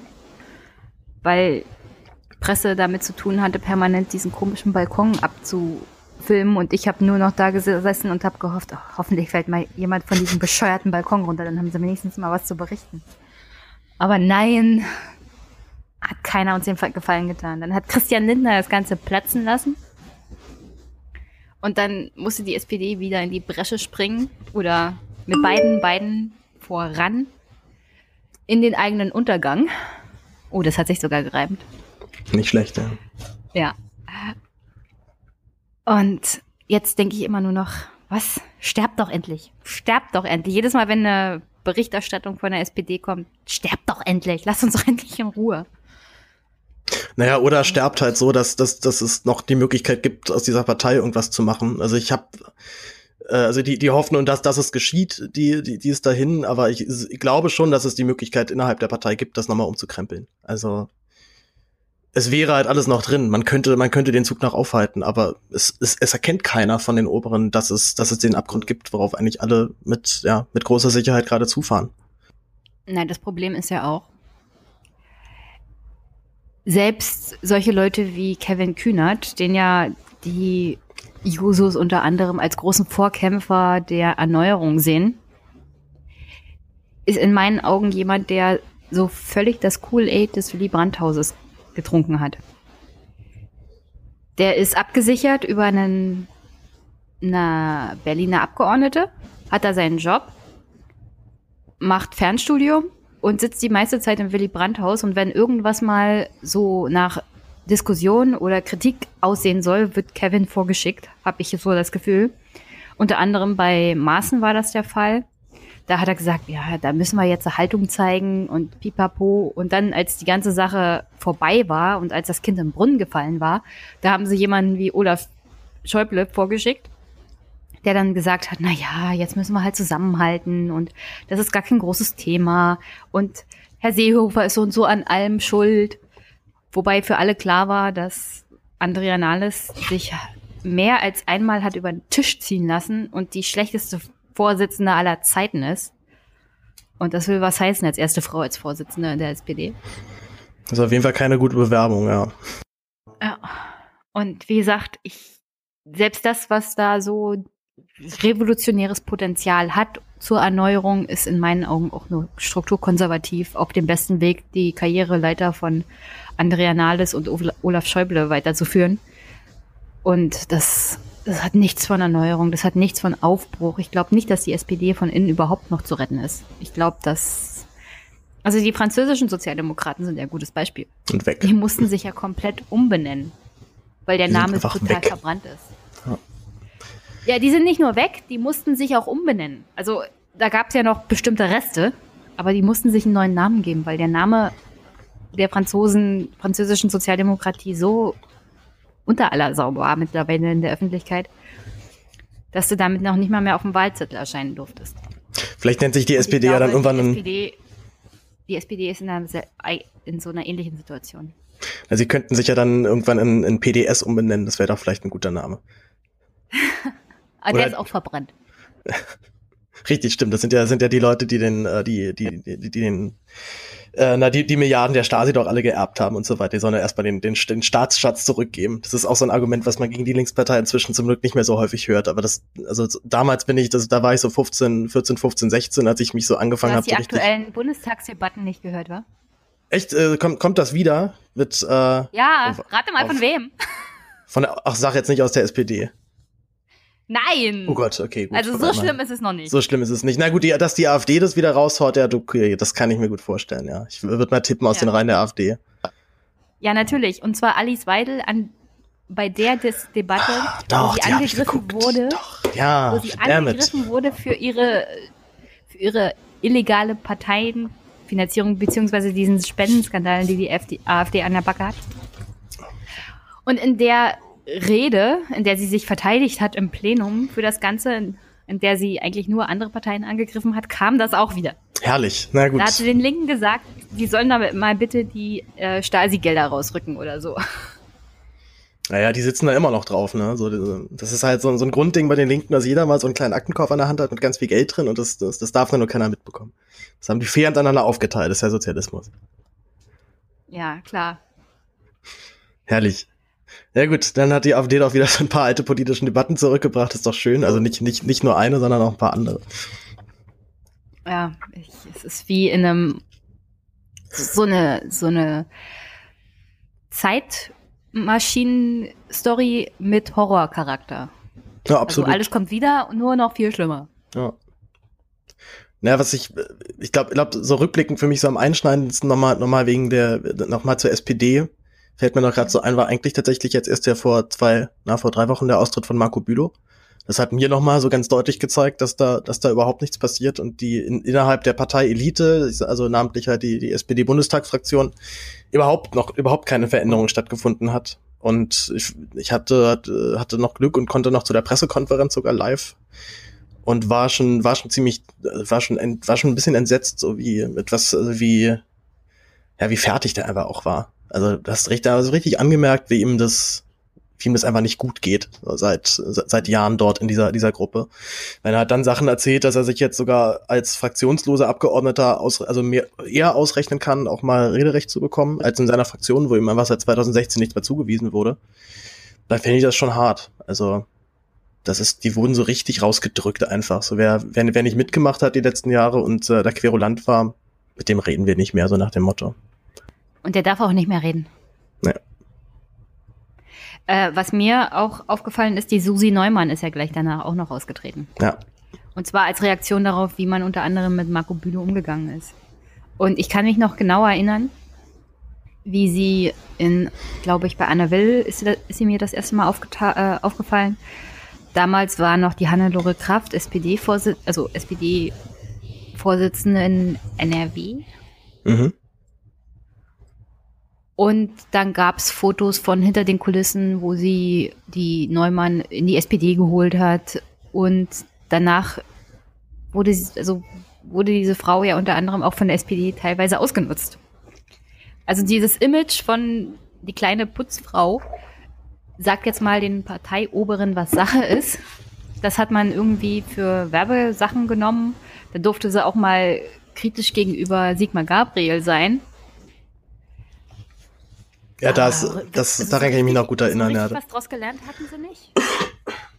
Na, du siehst halt einfach schon darin, ja, wie, wie verzweifelt die ganze Partei ist, dass sie halt dann mal, ähm, ich sag mal, ein bisschen Medienaufmerksamkeit auch von der anderen, von der anderen Seite kriegen, wenn halt jemand denen mal richtig deutlich die Meinung sagt und die halt denken, oh cool, perfekt, das, das, das nutzen wir jetzt, um halt, um neue Mitglieder zu, äh, äh, uns, uns reinzuholen, aber vergessen halt aber immer dann total, dass genau diese Mitab diese, diese neuen Mitglieder dann umso doller verprellt werden, wenn man sich dann in den nächsten Monaten halt wieder überhaupt nicht daran hält, was man, was man da an Kritik äh, zu hören bekommen hat. Also jetzt die meisten Leute, die ja für die GroKo-Entscheidung eingetreten sind, sind da jetzt wahrscheinlich schon wieder weg. Ja, das kann ich mir nicht vorstellen. Dass da, dass da Ja. Leute immer noch hoffen, dass die in Erneuerung ja schon noch kommt oder dass irgendjemand, geschweige denn noch das Gefühl hat, oh, hier wurde mal so richtig grunderneuert. Ich meine, man hat es ja an dem Debattencamp gesehen. Jetzt mittlerweile die Lili, oh, die Lili, wie heißt die Lili Baldu? Blu- blu- blu- blu- blu- Irgendwie Lili. Blauzun meinst du? Diese, ja, ja. Genau, Blauzun. Die hat ja unter anderem getwittert, dass es interne Papiere zur Erneuerung gibt. Und hat da schon gesagt, oh, jetzt schon, ich habe schon jetzt die Fresse, also die Schnauze voll davon. Wozu machen wir überhaupt Debattencamp, wenn sowas dabei rauskommt? Oder dass der Vorstand sich zusammengesetzt hat in der Klausur und Ideen zusammengetragen hat. Also es gibt ja keine Basiserneuerung von unten. Die, die spielen das halt nur vor und denken, wenn sie ein bisschen Schauspiel machen, dann kommen sie damit durch. Vielleicht denken sie auch, dass so stellt man sich die Erneuerung vor. Wir geben euch jetzt mal das Wort und ihr dürft mal was sagen. Aber ich glaube, die Kampagne ist im Großen und Ganzen, also wirklich so Leute wie Marco Bülow einfach total zu zermürben. Bis sie einfach keine Lust haben, mehr überhaupt was zu sagen. Dann tauchen die vielleicht mal zu einer Nominierungsveranstaltung auf, heben die Hand und dann ist wieder vorbei. Und das zermürbt so eine Mitgliedschaft auch. Und das sorgt dafür, dass du jetzt einen Parteiapparat hast, der völlig deprimiert eigentlich ist. Also ich kann mir das nicht anders vorstellen. Also so mit manchen Leuten, die du da auf dem Debattencamp geredet hast, die waren ja auch schon, oh, was soll ich denn hier noch machen? Die wollen ja, ja so und so nicht zuhören. Und, äh, Allein schon dieses Debattencamp also es gab jetzt ja auch dann, es wurde jetzt ja ausgewertet. Ne? Also wann, wann war das? Im Oktober? Also zwei Monate später fängt man mal an, das, äh, das im Parteivorstand auszuwerten. Ich kann mir jetzt schon genau vorstellen, wie das halt läuft. So, da wird halt so ein Paper rumgegeben, guck mal, das waren so die wichtigsten Punkte, die wir besprochen haben. Mhm. Dann reden alle so ja, zwei so Stunden darüber, schütteln so den Kopf und so, boah, geil, aha, und dann wird's halt, wird's halt irgendwo hingelegt und wird halt nicht weiter drüber geredet. Und wenn man Glück hat, verfangen so ein paar von den Gedanken so innerhalb der nächsten paar Stunden noch. Und wenn, wenn man Pech hat, dann fängt halt nix und dann geht halt alles weiter. Also, wach. Ich stelle mir, also das ist ja auch richtig schlimm. Die haben ja Fotos von dieser Diskussionsrunde des Bundesparteivorstandes der SPD getwittert. Und da war da so eine Tafel, wo also Ideen auf kleine Kärtchen geschrieben wurden und die wurden dann an die Tafel gepackt. Ja, Gruppenarbeit. Ja, so. Also, da dachte ich mir, Leute, spielt ihr Demokratie da oder was, was, was wollt ihr mir mit sowas eigentlich sagen? Also da, da gehe ich aus, aus dem Internet raus und denke mir, was für, also das, das sind die Bundesminister? Das ist der Bundesvorstand der SPD? So, so arbeiten die. So inkompetent arbeite noch nicht mal ich auf Arbeit. Das kann ich mir gar nicht leisten, so, so viel Inkompetenz auszustrahlen. Mir glaubt ja nie wieder irgendein Steuerpflichtiger irgendwas, wenn ich so arbeite so Kindergartenniveau. Weißt du? Ja. Dann mussten Franziska, denken, Fra mussten Franziska und Katharina mit dem Olaf in der Gruppe arbeiten, waren aber voll ja. sauer auf den Olaf, weil die Mädchen mussten wieder alles schreiben und der Olaf hat nur da gesessen und am Ende vorgetragen. Ja, ja. Wahrscheinlich ist Politik wirklich so einfach. Und da denke ich mir immer, ach du Scheiße. Ach du Scheiße. Und, und dass es richtig bergab geht, sieht man ja auch alleine an den aktuellen Europawahl Umfragen.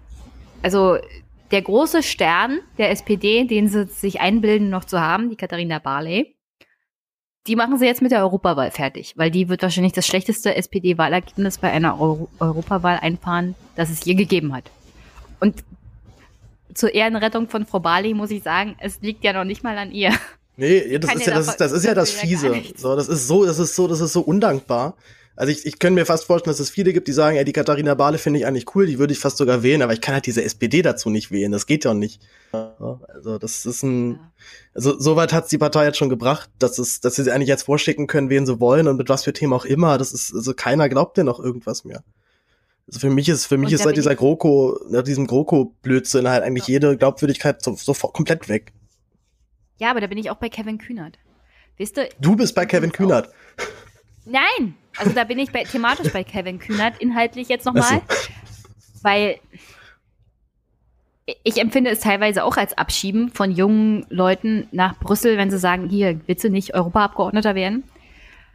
Aber auf der anderen Seite, Friedrich Merz war in jungen Jahren im Europaparlament, ist dann in die Bundespolitik gewechselt und hat einen richtigen Aufschlag gemacht. Also wenn du den Job als Europaabgeordneter richtig anstellst und wenn du richtig kontro kontrovers bist und denen auch ein bisschen auf den Füßen trittst und ein bisschen eigenes Marketing auch im eigenen Land machst, dann kannst du damit richtig was werden. Und Kevin Kühnert, so mit dem Image als No-GroKo-Campaigner, warum macht er nicht den Spitzenkandidaten, so wie Andrea Nahles es ihm angetragen hat, und haut mal richtig auf den Tisch? Aber nee, da ist er sich zu fein für. Er will lieber in den Bundestag. Wann die nächste Wahl ist, weiß man gar nicht. Und ob er dann überhaupt reinkommt, ist fragwürdig, weil ich bezweifle ganz stark, dass die SPD das nächste Mal überhaupt über 12 Prozent kommt. Also ich sehe da eher schwarz. Und ich verstehe wirklich Kevin Kühner da nicht. Obwohl im Großen und Ganzen ist mein Bild von ihm damit wieder bestätigt, weil er so total strukturkonservativ ist, dass er nicht fernab der eingefahrenen Wege denken kann. Ja, ich glaube, dass was sich die Users einfach nicht trauen, ist halt wirklich energisch laut zu sein und zu sagen, dass das scheiße ist, was dort gemacht wird und man immer wieder halt sich zu hören muss, naja, aber wir machen doch ganz gute, äh, ganz gute Politik in dem und dem Bereich. Ich habe ich hab vorhin kurz was gescreenshottet, das äh, fand ich deswegen ganz spannend, weil man da wieder so schön gesehen hat, was das, äh, was das Grundproblem dieser Partei halt dann ist.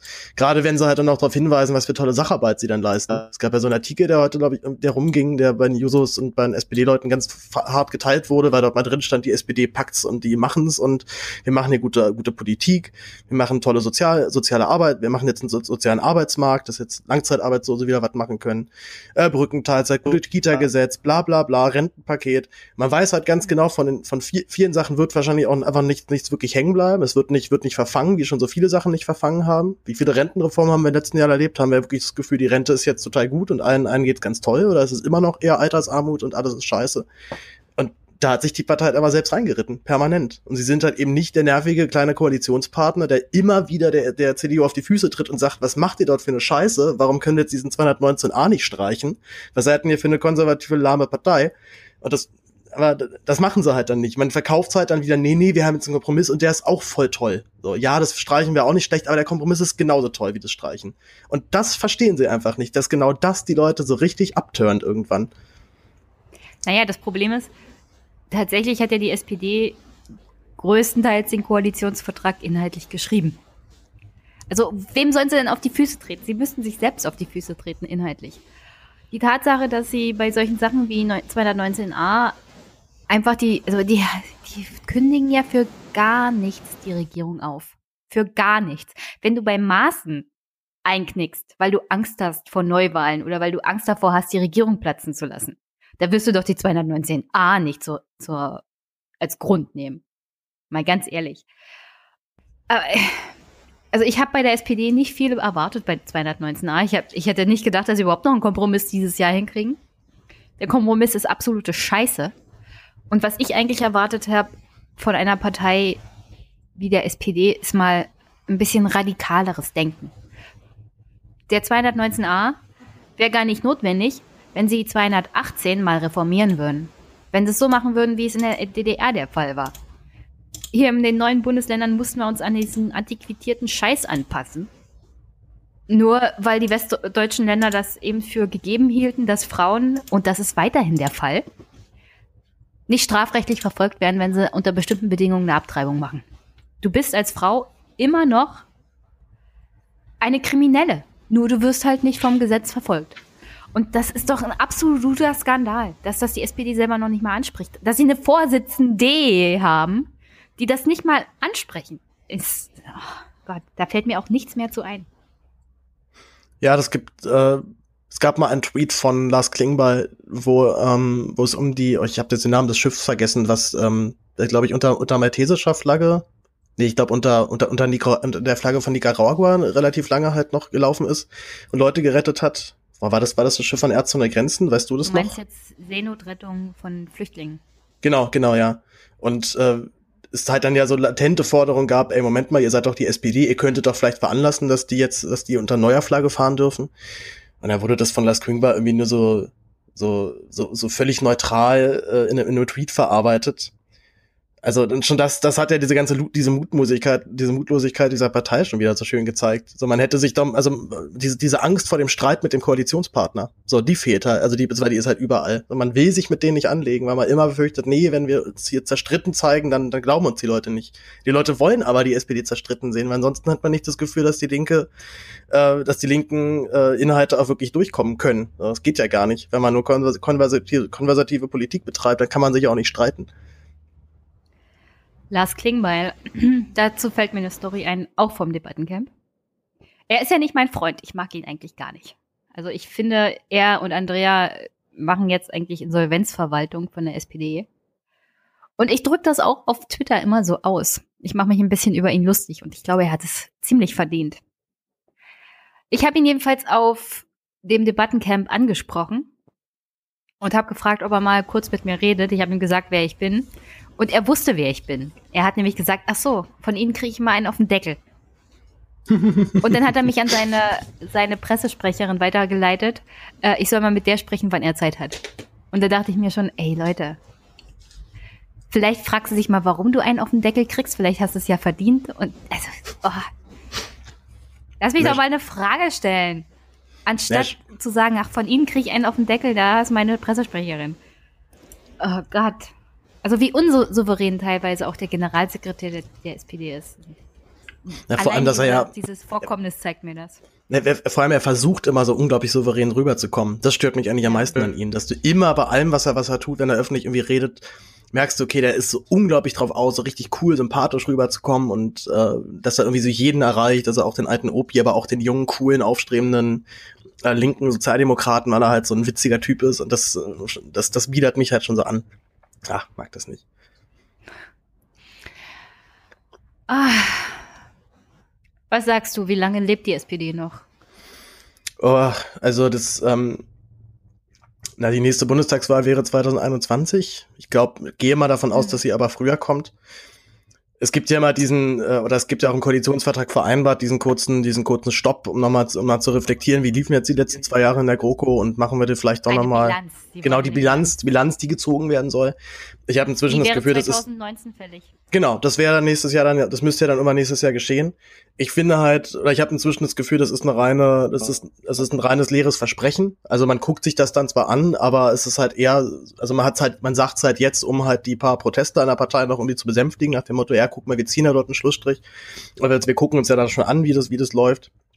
Aber ich glaube halt wirklich, dass das nur eine, ja, einfach nur eine völlig, völlig leere Worthülse ist, der dann überhaupt nicht Taten folgen werden solange die Umfragen halt so katastrophal aussehen, wird die Partei einen Teufel tun, sich irgendwie in, äh, irgendwie der, der CDU blöd zu kommen und dann dementsprechend diese Koalition eventuell irgendwann verlassen zu müssen.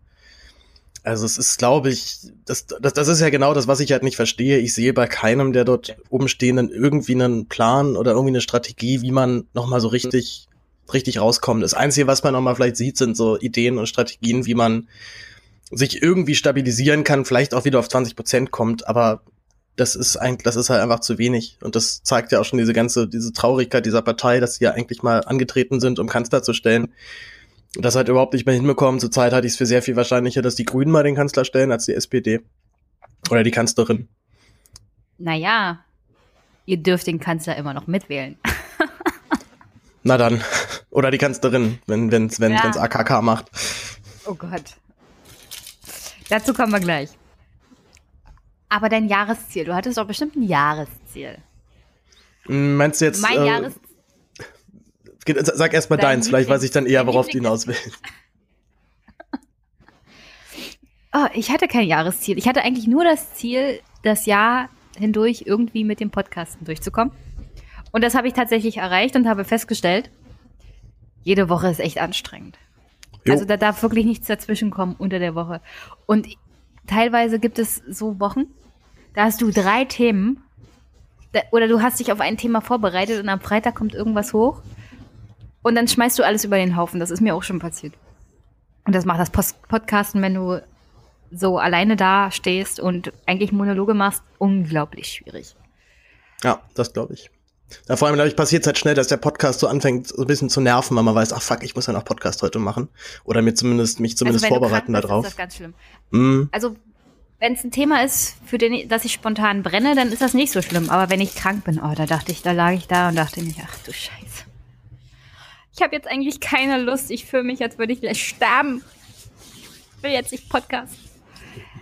Aber, ähm, wie gesagt, wenn ich ab Januar dann alle zwei Wochen mache, dann ist erstmal der Druck weg. Dann kannst du spontan vielleicht mal eine halbe Stunde oder so zwischendurch machen.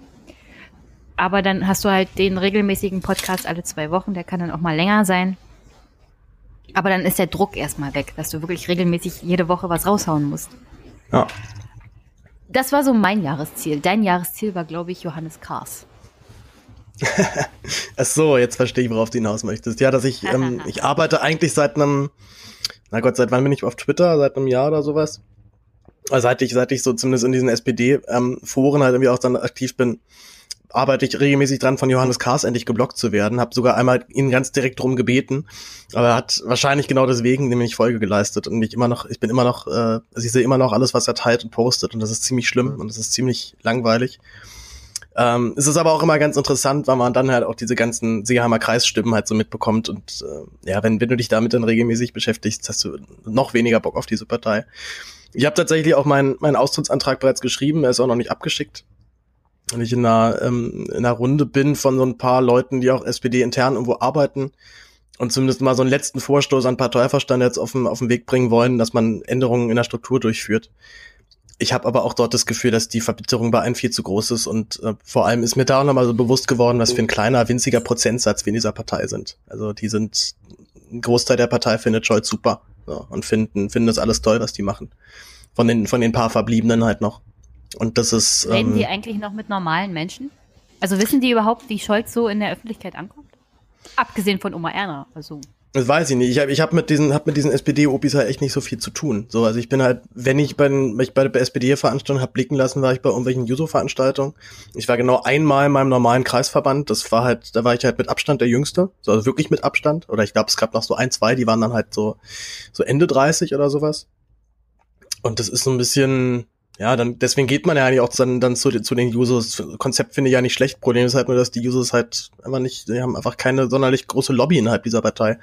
Das ist einfach viel zu eingefleischte Institutionen, die sich durch nichts mehr irgendwie beeindrucken lassen. So, die, die ziehen das jetzt halt durch, bis sie, ja, bis die SPD irgendwie bei, bei 10, 11, 12 Prozent sind. Und selbst dann würde ich noch nicht mal ausschließen, dass ein Scholz nochmal unter, noch, noch mal Versuch unternimmt zu sagen, hier, ich, ich versuch's aber nochmal. Also, die, die gehen nicht freiwillig. Die sagen nicht, okay, wir haben es echt verbockt, tut uns wahnsinnig leid, jetzt macht ihr mal, sondern na gut, wir gehen jetzt aber, aber eigentlich haben wir haben wir haben wir alles haben wir alles richtig gemacht. Das Problem bei den Jusos ist auch, die sind nicht alle komplett so. Nee, das so so ja, auf der das ist Seite. auch Wir müssen das alles Punkt. reformieren. Ich war ja bei No GroKo im Anfang des Jahres, als Kevin Kühnert in Berlin war. Und da waren tatsächlich Leute so nach dem Motto, also mit den Linken können, also das war sogar der Kreisvorsitzende der Jusos dort vor Ort. Also mit den Linken können wir nicht zusammenarbeiten, diese Kommunisten und so. Also da dachte ich mir, mit wem willst du denn dann zusammenarbeiten? Technisch gesehen wird es ohne die Linken gar nicht gehen, fernab der CDU eine regierungsfähige Mehrheit im Bundestag auf die Beine zu stellen. Und Ja, ich wenn ich mir das bin mir immer nicht- das ist der Kreisvorsitzende, der macht sozusagen Karriere bei den Jusos und dann bei der SPD. Und das ist die Einstellung, die du haben musst bei der aktuellen Lage der SPD, um karrieretechnisch technisch weiterzukommen. Traurig ist das. Ja. Aber es ist, ähm, das ist ja auch noch halt so ein Ding, es gab ja auch unter Martin Schulz halt nie ein Bekenntnis so Rot-Rot-Grün. Also dieser, dieser Höhenflug, dass der so abgesagt ist, glaube ich, lag auch vorwiegend daran, dass keiner, keiner der, der Schulz-Fans dann irgendwie gesehen hätte, dass seine, dass seine Forderung oder ein mögliches Bündnis äh, äh, mit, mit, mit dem SPD-Kanzler auch eine irgendwie in Aussicht wäre. Also die SPD zu übertrumpfen, glaube ich, hat sowieso keiner geglaubt. Und hätte man dort halt gesagt, okay, wir, wir wollen einen Politikwechsel und zwar Genau, die- genau, die CDU zu übertrumpfen. Aber wenn man halt gesagt hätte, wir wollen Politikwechsel und zwar mit den Grünen und mit der Linkspartei. Wir versuchen das jetzt zumindest endlich mal. Ich glaube, dann, dann wäre da auch noch mehr drin gewesen. Aber das hat man sich ja dann auch, alles auch dann nicht getraut. Oder ich weiß auch nicht genau. Ich, ich bin, das ist- für mich die, das, das größte, die größte Frage eigentlich bei der ganzen SPD. Warum oder wa, was ist da los, dass alle mit dieser Linkspartei so ein unglaubliches Problem haben? Und ich weiß manchmal einfach nicht, ob es vielleicht wirklich persönliche Dinge sind, also auch die, das Verhältnis mit Lafontaine und, und Wagenknecht und dann kennen sich halt auch noch viele halt zu, äh, zu, zu gut aus alten Zeiten. Also ich, mein Eindruck ist wirklich manchmal, dass das rein persönliche Sachen teilweise dann sind. Von wegen, mit denen, mit denen geht das einfach nicht. Aus äh, rein, ja, aus rein, äh, aus reinen privaten Gründen. Oder ob es halt wirklich ein politisches Ding ist. Ja, aber das, ich weiß es echt nicht. Es ist, das ist völlig, die SPD ist echt, echt tot eigentlich. Also, wenn sie noch zwei Jahre irgendwie ein bisschen, ein bisschen in der Regierung bleiben, glaube ich, wäre das fast noch, ja. Das äh, wären wahrscheinlich so die letzten, letzten Jahre, wo die SPD irgendwie eine Rolle gespielt hat. Ich will ja das Willy Brandt, die Willy Brandt-Statue. Ich habe gesagt, das ist meine. Wenn er den Laden zumacht, kann er sie mir geben. Ja, nach dem Motto, und außerdem, außerdem habt ihr die euch auch gar nicht verdient. Nee, verdient hat er die so und so nicht.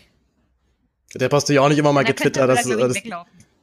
der Postillon hat auch immer mal, immer mal, mal geschrieben, dass die Willy Brandt-Statue im, im Haus äh, zum Leben erwacht ist und äh, um sich, um sich geschlagen hat und äh, sagt, Mhm. ihr seid des Wahnsinns, was macht ihr denn hier für, einen- für einen Dreck? Ja, so würde ich mir das auch vorstellen, wenn er noch am Leben wäre. Ja. So, die SPD ist tot, Klappe zu, Affe tot. Aber, so, aber die, sowas die CDU von. lebt wieder. Ja, so ein bisschen, ne? Also es gab mal so richtig, was war das, die erste Abstimmung über einen Vorsitzenden 1971? Also Ja, ungefähr so seit 30 über Jahren. 20 Jahre vor meiner Geburt. Das erste Mal, dass sie eine Wahl hatten. Ich glaube, es gibt Mitglieder, die sind zwischenzeitlich eingetreten und gestorben, die das gar nicht erlebt haben, dass sowas geht in der CDU. Aber das zeigt, dass du dich in der Regierung tatsächlich als Partei erneuern kannst. Ja, toll, ne? Das, ähm, wenn, Ja, wenn, wenn das Beispiel bei der Wer hat- SPD Schule macht, du, äh, Das war das allererste, was ich mir gedacht habe. Ach, so geht das mit der Erneuerung in der Regierung? Das machen sie ja toll. So kann das Ja. also gehen. mehrere Kandidaten, unterschiedliche Positionen, richtig Debatte. Also das, das muss wohl ganz angenehm gewesen sein, dazu zu hören. CDU, die CDU Sachsen hat sogar eine Mitgliederbefragung gemacht. No Es shit. gab Kreisverbände, die haben, die haben darüber abgestimmt, wen die Delegierten, also für wen die Delegierten stimmen sollen. Und die, die Delegierten haben gesagt, gut, das machen wir. Wir verpflichten uns dazu, für diese Kandidaten zu stimmen. Na Mensch, das ist, das klingt, das klingt Sowas. fast ein bisschen nach Basisdemokratie, oder? Aber äh, Ja, ey, krass. Ich dachte, das war, das wäre laut Satzung bei der CDU verboten. ja, das wäre jetzt die CBDU, die christlich-basisdemokratische Union. Haha. Ja, aber die Demokratie ist jetzt vorbei. AKK ist gewählt. Jetzt läuft das wieder anders. Ja, was da schon wieder los ist, ne, dass- dass ich mich als Linker über AKK freue. Einfach nur, Oh, weil es der. März nicht geworden ist. Ich verstehe das gar nicht. Wie, wie habe ich das mit Nicole besprochen? Pest, Cholera oder AKK? das war die Wahl bei der CDU. Und ich kann AKK auch nicht leiden. Die ist auch ganz furchtbar, wenn ich mir jetzt überlege, was sie zum Thema Abtreibung und Lebensschutz gesagt hat. Generell die Debatte 218, 219a im Bundestag ist so dermaßen unter der Gürtellinie. Boah, ey. Das ist wirklich ein Tiefpunkt parlamentarischer Debatte, was da abgegangen ist. Und AKK ist wieder mal so ein Beleg dafür, Frauen machen nicht zwangsweise bessere Politik.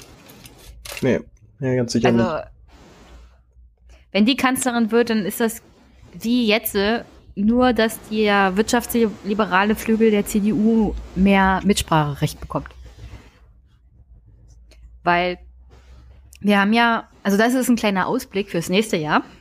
Wir haben ja massive, massiv viele Wahlen oder massig viele Wahlen, unter anderem in Ostdeutschland. Es wird in Bremen gewählt, es gibt jede Menge Kommunalwahlen. Und wenn die CDU da schlecht dasteht, und sie wird vor allem in Ostdeutschland schlecht dastehen, dann wird das AKK an die Backe geheftet. Und dann ist die Frage, wie lange ist sie überhaupt noch Vorsitzende? Wird sie überhaupt Kanzlerkandidatin? Wer könnte zum Nein. Beispiel einspringen? Ich meine, Laschet ist ja zum Beispiel auch so ein Kandidat. Na, ob sich Merz es dann halt nochmal gibt. Ja, das stimmt auch, ne? Das macht er, glaube ich, nicht, nicht normal mit, oder vor allem halt nicht mit der Gefahr, dass es vielleicht, dass es dann doch wieder nicht klappt. Hm. Ich, ich hatte ja, ich, ich weiß nicht, hattest, hattest du auf Merz oder AKK getippt? Das weiß ich gar nicht mehr. Oder, oder Also jetzt, mein- also ich, ich, ich habe auf Jens Spahn getippt, ne? Nicht, dass das jetzt falsch verstanden Mein Bauch sagte mir März und er wäre es geworden, wenn er eine bessere Regel gehalten hätte. Aber mein Kopf sagte mir AKK. Wegen der Struktur, wie, also wie die CDU halt intern auch funktioniert und weil die Delegierten ja die Entscheidungen treffen und nicht die Basis. Die Basis hätte, glaube ich, März generell so gleich genommen. Wenn er eine Basisumfrage gemacht hätte, wäre es März geworden. Ja. Aber Ich hätte, ich hätte nämlich eigentlich auch halt auf Merz gesetzt, tatsächlich. Und du hast da auch ein Netzwerk und nach 18 Jahren Merkel, das funktioniert, wie es funktioniert. Und dann wurde es AKK. Ihr Vorteil war auch, dass sie zwischenzeitlich auch Generalsekretärin war.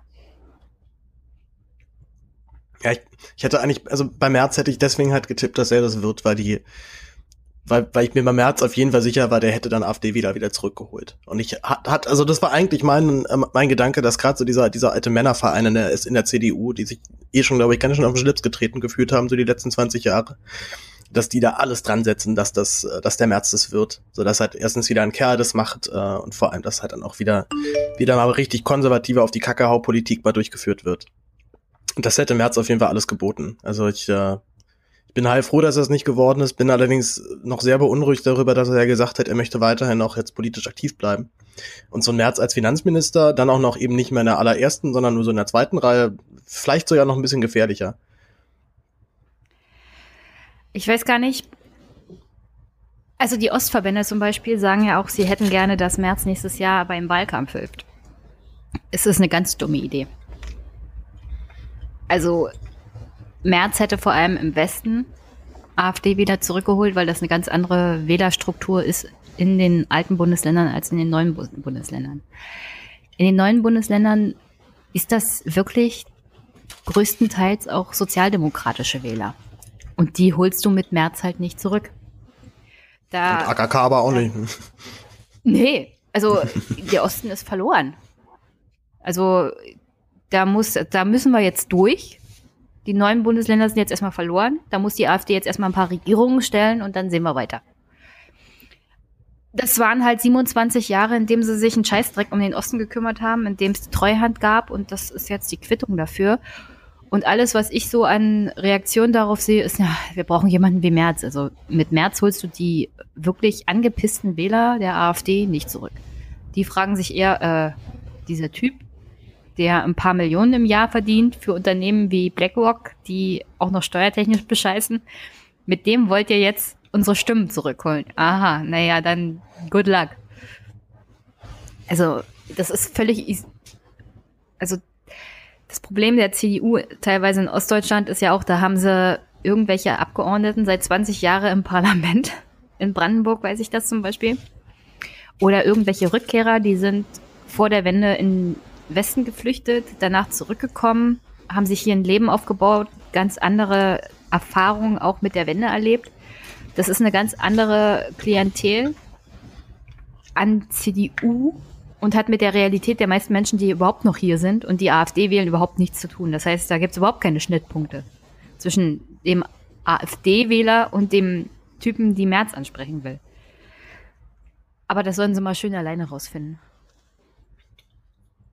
Ja, der bei März, der wäre halt zumindest so dieser, also ich glaube, dieser, der, dieser Pöbelfaktor wäre wär zumindest abgedeckt worden. Also ich glaube, das hätte schon noch einen gewissen, gewissen Rücklauf auch dann gegeben, ja. Aber doch, du hast recht, dass die, dass auch gerade der ostdeutsche Wähler sich noch viel, also gerade wenn er sich in einer, in einer, in einer schwierigen wirtschaftlichen Lage befindet, sich von einem äh, sich von einem von einem von einem BlackRock äh, nicht ähm, ja nicht beeindrucken lässt, das das stimmt, ja, das ist richtig.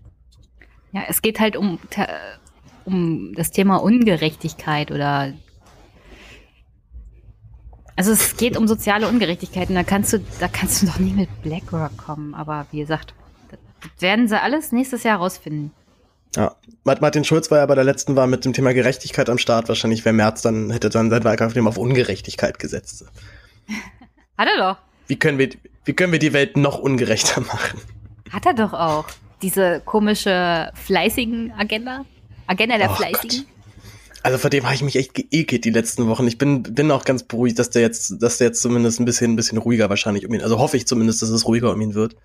Mhm. Aber was, was, also er hat sicher, hat ein unglaubliches Talent, so jeden Menschen, selbst der ihn noch überhaupt nicht kennt, oder wie ich halt so als, als Kind, so war, war der halt in den Nachrichten, weil ich halt, ich halt wieder so 10, 11, 12. Ähm, aber das, was für ein Talent der Mann hat, sich unbeliebt zu machen. Also einfach sofort unsympathisch rüberzukommen. Solch in diese, dieses Bildinterview und dann, ja, Gott, der Mittelschicht. Also so richtiger, ach, weil du einfach siehst, okay, diese, diese vielen langen Jahre in der, in dieser Parallelwelt Finanzwesen haben ihm nicht gut getan oder tun wahrscheinlich keinem Menschen gut. Ja, aber zu seiner Ehrenrettung muss man sagen, er führt wirklich ein relativ bodenständiges Leben. Unter anderem hat er eine Stiftung gegründet mit seiner Frau. Ähm, und da unterstützen sie vor allem Kinder und Jugendliche beim Thema Bildung und Schule etc. Also er tut schon was für die Allgemeinheit. Sollte natürlich auch als gehobene Mittelschicht. Ja, das ist halt so das Ding. Das ist, das ist für mich halt bei, bei so einem Reichtum selbstverständlich, dass du sowas machst. Also das beeindruckt mich halt einfach nicht. So mich beeindruckt vielleicht dann noch so ein Engagement wie wie Paul McCartney das halt macht, der seit seit er halt bei den Beatles raus ist, ja, ich glaube Peter ja auch mit mitbegründet hat und sowas. Also unglaublich viel Geld ja auch da mal dauerhaft reingepumpt hat. Ah, ja, also die CDU hat das ziemlich. Die CDU hat BlackRock-Chef. Ja, BlackRock. Ja, es ist halt so, also Auch ich, glaube halt also- auch eher, das ist halt, da kam halt irgendein cooler PR-Berater mal meint so, ey, ey, das, Freddy, es wäre echt gut, wenn du sowas machst, da kriegen wir ein paar coole Pressebilder und dann können wir vielleicht noch ein paar Steuern absetzen. So, geil, machen wir natürlich hier. Was geht's um Kinder, bin ich sofort dabei, ich mag Kinder. Also das Aber ist wie so ein, gesagt, das Thema ist auch erledigt. Ich glaube nicht, dass Merz noch eine große Rolle spielt. Also höchstens, wenn sie ihn zwingen. Er hat mir jetzt nicht den Eindruck vermittelt auf diesem CDU-Parteitag, dass er unbedingt noch dabei sein will. Das war eher so nach dem Motto, ihr habt mich nicht gewählt, jetzt habe ich auch keinen Bock mehr drauf. Tschüss. Leckt mich dann haben wir Arsch. noch mal ein bisschen, noch mal ein bisschen, ein bisschen Wingman für, für, für Spahn noch mal gemacht. Ey, wir klatschen Oh. noch mal für den. Das war so geil. Also wenn Ah. du dir vorstellst, dass Spahn irgendwann mal CDU-Vorsitzender oder Kanzlerkandidat wird, da läuft es ja auch eiskalt in den Rücken. Oh. Also diese, diese gehobene Politik, ja, das ist, es ist so ein, ah, es ist, ich, also da, ich möchte eigentlich ganz gerne mal zwischen, also hinter den Kulissen mal stehen, einfach hören, okay, was sagen die eigentlich zueinander, bevor so nachdem sie auf diese Bühne gehen? Hauen, also, also ge- geben die sich nochmal einen mit von wegen, also haben das jetzt für einen Spruch oder, oder ist es einfach, es ist, man redet nicht miteinander und zieht sein Ding durch, also ich finde es, ach, es ist eine komische Welt, glaube ich. Es ist eine furchtbare Welt. Aber an der Stelle möchte ich gerne Spahn mal mit Bülow vergleichen. Spahn und Bülow, meinst du jetzt optisch oder inhaltlich? Oh Gott, optisch, nein. So, dieser, dieser Lebenslauf. Bülow hat seinen Wahlkreis immer direkt geholt, genau wie Spahn. Und er hat sich nicht wirklich angepasst, sondern hat immer sein eigenes Ding gemacht, unter anderem auch. Und hat auch immer kritisch gegen Sachen der Fraktion Position bezogen. Auch zu seinem eigenen Nachteil. Was ähnliches hat ja Spahn gemacht. Also der ist auch schon mit, also nicht wie Bülow, der ist ja erst Ende 20 in den Bundestag gekommen. Spahn schon kurz nach der Ausbildung, da war er was Anfang 20 oder so. Oh Gott. Und Spahn hat auch immer diesen, diesen absoluten Agitierer gemacht. Also wenn er mal nicht, wenn mal was nicht so lief, wie er es sich vorgestellt hat, dann hat er auf dicke Hose gemacht, hat seinen Willen durchgesetzt, hat seine Netzwerke unter anderem genutzt. Und selbst jetzt, äh, wo man, man ja sagen musste, er hatte eigentlich gar keine Chance, geht er aus diesem ganzen Tohu Wabohu als ziemlich große Nummer raus. Also er geht da eigentlich aus, als Sieger raus. Weil AKK ist zwar knapp gewählt worden, aber ihr Generalsekretär hat ein ganz schlechtes Ergebnis bekommen. Merz ist im Großen und Ganzen weg. Also ich sehe noch nicht, dass er nochmal groß aufstieg bei der CDU. Und Spahn hat sich in eine sehr komfortable Situation gebracht. Er hat mehr Stimmen erhalten auf dem Parteitag, als ich erwartet habe. 15 Prozent in der Situation ist ganz schön viel gewesen. Er ist überall im Land rumgereist, die Leute haben ihn kennengelernt. Und er hat ein sehr gutes Ergebnis bekommen als stellvertretender Vorsitzender. Also Ja, ich glaube alles auf intern, eine Karte zu setzen und äh, die Leute mal ein bisschen vor den Kopf zu stoßen, hat sich am Ende sogar ausgezahlt. ich glaube halt Und eben auch, dass er, genau das Gegenteil. Also die CDU belohnt praktisch teilweise sogar solche Leute.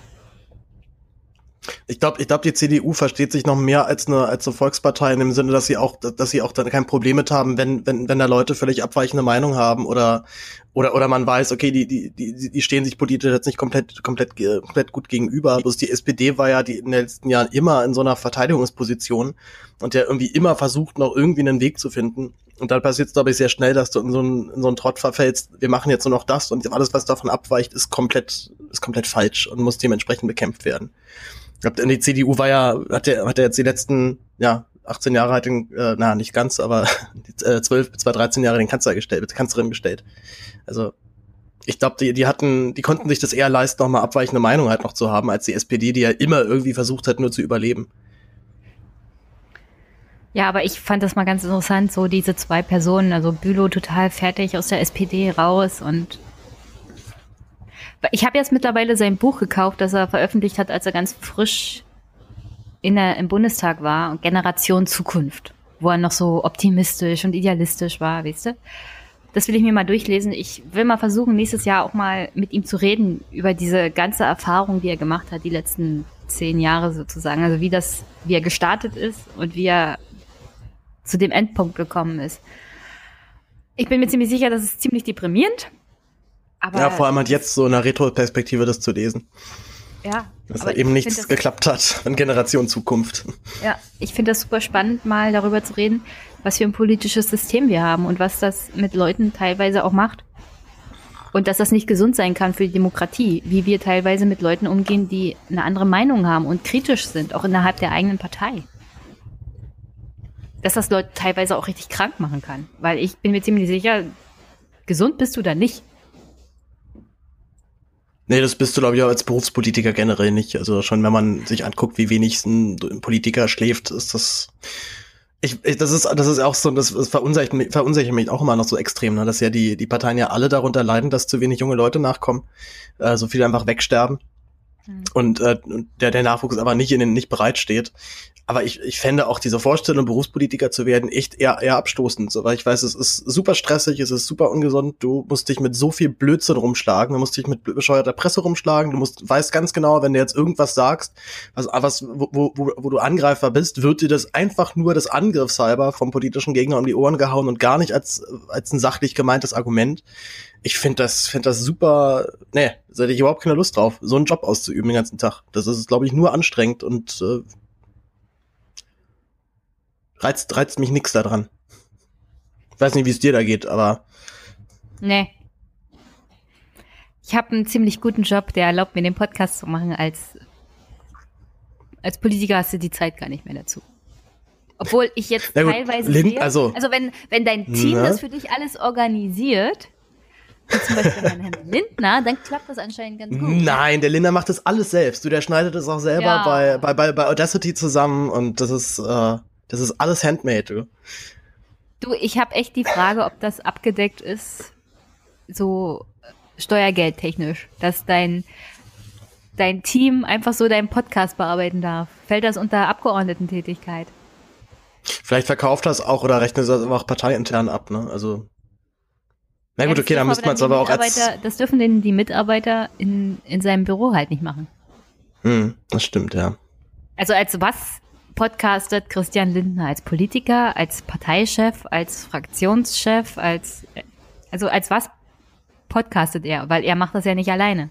Das, also kannst du mir nicht erzählen, dass er das alles alleine macht, die Organisation, das Hast- technische. hast du dir das mal angehört? Ja. Die erste Sendung war blöd, aber die zweite war ganz interessant. Da hatte er nämlich, wen hat er da zu Gast gehabt? Ähm, von den Linken. Oh. Uiuiui. Ah? Da hat, er Uiuiui. sich, da hat er sich wahrscheinlich gedacht, jetzt führe ich mal den Klassenfeind, also meinen eigenen, meinen eigenen Ideologiefeind vor. Der ist so und so der Loser. Da hat er geredet mit Dietmar Bartsch. Und Dietmar Bartsch hat ihn teilweise inhaltlich in meinen Augen blöd dastehen lassen. Aber darauf ist Das Lindner gucke ich gar mir nicht mal an, ja. Das gucke ich Nee, mir mal hörst, an. Hörst dir an. Hörst dir an. Äh, höre ich mir an, ja. Mm, das klingt natürlich interessant. Also ich, ich hätte, also wenn ich jetzt die erste Folge gehört hätte und die blöd gewesen wäre, hätte ich nicht mal weitergehört. Also tapfer, dass du dir noch die zweite Folge gegeben hast. Naja, weil Dietmar Bar- Bartsch dabei war. Sonst Natürlich ein gutes Setting, ja. Ja. Hm. Weil wenn Dietmar Bartsch ein gutes Argument gemacht hat, also auch Systemkritik, dann ist Lindner darauf gar nicht mehr eingegangen. Weil das passt in sein Weltbild nicht rein. Also können wir darüber nicht reden. Also lenken wir jetzt mal ganz schnell auf ein anderes Thema ab. Ja, oder Bart ist dann wahrscheinlich aber zu, Bart ist dann wahrscheinlich zu nett und verständnisvoll, um ihn halt nicht auch dann wirklich drauf festzunageln, ne? Könnte ich mir vorstellen. Das ist ja ein, der, der ist ja auch bei, selbst bei Genossen ist der ja beliebt. Und Ja, Bartsch ist jetzt nicht so derjenige, der mit ist kein Hardliner auf jeden Fall. Ja. Nee. Aber ja, die zweite Folge kannst du dir mal anhören mit Dietmar Bartsch. Die Ja, doch, das klingt nicht schlecht, ja. Ich fand ja, das, das ist, finde ich auch immer noch so erstaunlich, dass wir zwar das ganze letzte Jahr über AfD und SPD geredet haben, aber irgendwie da völlig vergessen haben, dass so die, die FDP ja auch wieder da ist. Oder, mir- oder mir ist es dann teilweise erst wieder so aufgefallen, dass wir, dass wir FDP vier, ja, vier, vier wunderbare, lange Jahre ohne FDP im Bundestag hatten. Und ich äh, muss sagen, dass es eigentlich ein ganz angenehmes Parla Parlament war, so die letzte, die letzte Zusammensetzung. Die Gab's keine AfD und keine FDP. wieder da. Sondern, sie Es waren, sie waren nie die weg. Lindner-Partei. Ja, gut, ja. Wir sind, wir dürfen gespannt sein, wer sich noch alles dahinter verbirgt. Es ist Also Kubicki- Kubicki und hat ja- Ich kann, dir, ich kann dir sagen, warum die FDP nicht in ein tiefes Loch gefallen ist. Es gab die Wegen Ansage. Christian Lindner. Nein. Es gab die Ansage an CDU-Abgeordnete, vor allem junge, frische Abgeordnete, die Mitarbeiter der FDP zu übernehmen und Mhm. anzustellen. Die Ansage gab es von dem damaligen Fraktionsvorsitzenden. Wer war das nochmal? Vor Birk Brinkhaus? Äh, äh, hier Tauber. Nee, Quatsch, nicht Ey. Tauber. Äh, Der war früher Generalsekretär. Äh, ja, ich weiß, äh, Kauder. So. Kauder, genau. Ja, schon so lange her, dass der Fraktionsvorsitzende war. Immer Ach so Gott, was habe ich ihn vermisst, ja. Ja, Kauder hat jedenfalls die Ansage gemacht an frisch gewählte CDUler und CDUler generell, FDPler einzustellen. Und wenn deine eigenen Hm. Büromitarbeiter und Fraktionsmitarbeiter versorgt sind und die nicht in die Arbeitslosigkeit fallen, dann hast du natürlich einen Stamm an Leuten, auf die du zurückgreifen kannst in Wahlkampfzeiten. Finanziell auch. Und äh, du hast halt vier Jahre Zeit und weißt, auf die kann ich zurückgreifen, wenn ich wieder in den Parlamenten bin. Und die FDP kam ja schnell wieder zurück in die Parlamente.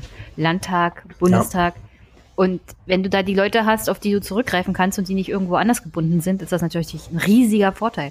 Da hat, der CD, da hat die CDU der FDP richtig unter die Arme gegriffen. Aber voll, ja, krass. Das ist eine Ja. interessante Info. Ja. Ich war ja, ich war ja, ich war tatsächlich jetzt ja wieder echt beruhigt, als jetzt äh, die unten beziehungsweise Hartz IV-Debatte ja losging und äh, Christian Lindner ja auch nicht lange gezögert hatte, auch nochmal was zu beizutragen und dann sich hinstellt und die, äh, wir, wir dürfen halt eben nichts an die bezahlen, die nicht arbeiten wollen. Also ich, ich fand das irgendwie ganz schön, weil ich so das Gefühl hatte, so die FDP findet gerade wieder zu ihren Wurzeln zurück. Also als ich, als ich mich so politisiert habe, so mit 15, 16, das war, das war 2009, da war halt eben gerade Bundestagswahl und äh, Rösler und, und die ganzen Konsorten äh, wo, kamen ja dann ins, ins Kabinett Merkel. Und das war so damals meine, mein politischer Hauptgegner, so, so retroperspektiv blickend. Und da war, da war diese Rhetorik ja noch mit Westerwelle und seine, ach, wie war das denn nochmal, die, die, äh, die spätrömischen äh, Verhältnisse und äh, das, das, das, also so habe ich die FDP immer noch in Erinnerung. Und das war irgendwie ganz schön, dass die wieder, dass die wieder genau diese Rhetorik bedienen. So, also diesen, diesen alten Konflikt und äh, zwischen arbeitender Bevölkerung und nicht arbeitender Bevölkerung nochmal so richtig schön einheizen mit so einer polemischen Kackscheiße. Und äh, ja, ich bin, ja, es ist schön. Es ist schön, dass alles wieder so wird wie früher. Ja, das fühlt sich so richtig schön na- nach zu Hause an, wa? Mhm. So, jetzt haben wir fast kenn ich eine mich aus. voll. Jetzt haben wir fast eine Stunde voll und ich will meine Hörer nicht allzu sehr strapazieren, auch nicht bei einem Jahresrückblick. Fällt dir noch ein ganz wichtiges Thema ein, Hm. das wir 2018 erlebt Naja, haben? eigentlich, eigentlich müssten wir jetzt halt nochmal, also was, um das jetzt auf die eine, auf die höhere Ebene zu stellen, müssten wir eigentlich halt nochmal über EU und so weiter reden. Weil das sieht halt eben total scheiße eigentlich aus. Also ich, ich ziehe halt ein, also unterm Strich äh, 2018 kein wirklich gutes Fazit. So, das war kein gutes Jahr für, für Weltpolitik generell. Nee, aber ich denke mal, dafür sollten wir uns extra mal einen Podcast nehmen. Da Hm. sollten wir uns mal nochmal zusammensetzen, was die Entwicklung der Europäischen Union angeht. So generell die Tendenzen, das hat ja alles, hängt ja alles zusammen. Es ist halt, wir hatten die Finanzkrise 2008. Wir haben eine Globalisierung, die an den meisten Menschen vorbeigeht. Also, was ihr soziales, was ihren sozialen Status angeht. Ja, sie geht nicht an ihnen vorbei, aber sie profitieren nicht davon. Naja, also äh, plus minus null. Und die meisten Menschen zahlen sogar noch drauf, aufgrund der Inflationsrate. Also jedenfalls haben sie das Gefühl. Und, und dann haben wir eine Entwicklung, die wir schon mal hatten und die immer so kommt, wenn viele Leute sich nicht mitgenommen fühlen von dem angeblichen wirtschaftlichen Boom. Das ist der, das ist die Zurück, Zurückgreifen auf das Altbekannte und das ist der Nationalstaat. Und alles Fremde wird ausgegrenzt. Und mich überrascht das überhaupt nicht, weil, wie gesagt, das hatten wir alles schon mal. Ja, überraschend tut's mich auch nicht, was, was mich halt so beunruhigt, dass ich keine, dass ich keine wirkliche Alternative halt sehe, die sich zurzeit anbietet. So vielleicht halt noch mit Habeck und um, um die Grünen rum, aber da habe ich auch halt schon Sorge, wenn, wenn die dann so einge, eingequetscht sind zwischen irgendwelchen Lobbyisten und tausend Leuten, denen das Recht machen Ja, aber müssen. mal ganz ehrlich, wenn du dir mal die Zahlen an Grünen anguckst im Europäischen Parlament, die Mehrheit da wird tatsächlich von den Grünen in Deutschland gestellt. Was für ein Ach. Politik können denn die Grünen im Europäischen Parlament überhaupt umsetzen, wenn alle aus Deutschland kommen? Das ist krass, ja. Also wirklich, da kommt nicht mal, also es gibt in Ungarn teilweise nicht mal eine grüne Partei. Es gibt, es gibt europäische Länder, gibt es keine grünen Parteien. Und die Grünen stellen sich hin und sagen, wir wollen mehr Europa. Und vergessen dabei zu sagen, dass sie sich einsetzen für ein Europa in ihren Augen aus deutscher Sicht. Es gibt Länder in Europa, die haben keine grüne Partei. Die, die verfolgen diese, diese Ziele gar nicht. Und darüber sollte man dann auch mal reden. Aber darüber, also, also über die Lücken in ihrer eigenen Argumentation, in ihren eigenen Zielen reden sie gar nicht. Und das, das finde ich kritisch. Ja. Ja, doch, du, du hattest jetzt ja gefragt, was noch so einschneidend war dieses Jahr. Ich fand, Mhm. hab mich tatsächlich vor diesem Sommer sehr gegruselt. Das passt vielleicht auch als Überleitung zu den Grünen noch. Also dieser die- Sommer war wirklich irre. Ja, es war irre trocken, hat nicht geregnet. Und man, man hat es ja wirklich richtig, man musste ja kein Biologe sein, um jetzt zu sehen, dass die Pflanzenwelt darunter leidet. Also als ich auf einem, äh, auf einem Festival in Südbrandenburg war, da war ich, da war ich vor einem Jahr schon mal gewesen und da war halt, da war ein schöner Badesee und der war halt einfach um fünf Meter kleiner jetzt dieses Jahr. War sechs Meter. Das war wirklich richtig, das richtig gesehen. Da hat einfach Wasser Was? gefehlt. Was soll ich dazu sagen? Ich, ich lebe seit meiner Geburt praktisch in Brandenburg. Brandenburg, also die Ecke, aus der ich so und so komme, ist so und so immer sehr, sehr trocken. Also bei uns regnet es kaum. Es ist so eine Art Wüste in Brandenburg. Also da gibt es eine riesen Wanderdüne. Die, doch, da gibt es eine riesen Wanderdüne, die größte in Europa. Also unsere Region, also Südbrandenburg ist generell sehr trocken. Und wenn dann noch ein Jahr dazu kommt, wo es noch schlimmer wird, kein Wunder, dass sozusagen alles abgefackelt ist. Das war aber, um ehrlich zu sein, nicht das erste Mal in meinem Leben, dass ich das erlebt habe. Alle paar Jahre, also alle fünf Jahre kannst du die Zeit, die Uhr, äh, den, den Wecker danach stellen. Es ist so scheiß trocken und so heiß, dass irgendwo Munition hochgeht und der ganze Wald abfackelt. Und es war auch nicht das erste Mal in Brandenburg, dass die Gefahr bestand, dass du ganze Dörfer evakuieren musst, weil das Feuer so nah rankam. Das war alles nicht das erste Mal. Es war so extrem trocken und es war ein Medienthema unter anderem, weil es auch in anderen Regionen in Deutschland so trocken war. es war in anderen, es war in sehr vielen, es war in Europa generell so trocken. Also, ja, deswegen war nicht nur Deutschland. Deswegen Ja. war das mal Thema. Aber das ist schon seit ein paar Jahren so, dass es immer mal wieder so trocken ist und so heiß. Das ist nicht das erste Mal, dass ich das erlebt habe. Also nicht in Brandenburg. Die anderen haben das halt nicht mitgekriegt, weil es bei ihnen teilweise immer noch geregnet hat. Ja. Ja, aber es war halt so ein, es war halt so ein Signal, dass eigentlich keiner mehr übersehen konnte, dass wir einen, einen Klimawandel haben. Und das, ich habe so ein bisschen halt die Angst, dass wir so, dass wir so rückblickend denken, okay, 2018 hätten wir es eigentlich echt checken müssen und ganz, ganz dringend was ändern müssen. Hast du das Gefühl, dass irgendjemand irgendwas tut? Ach.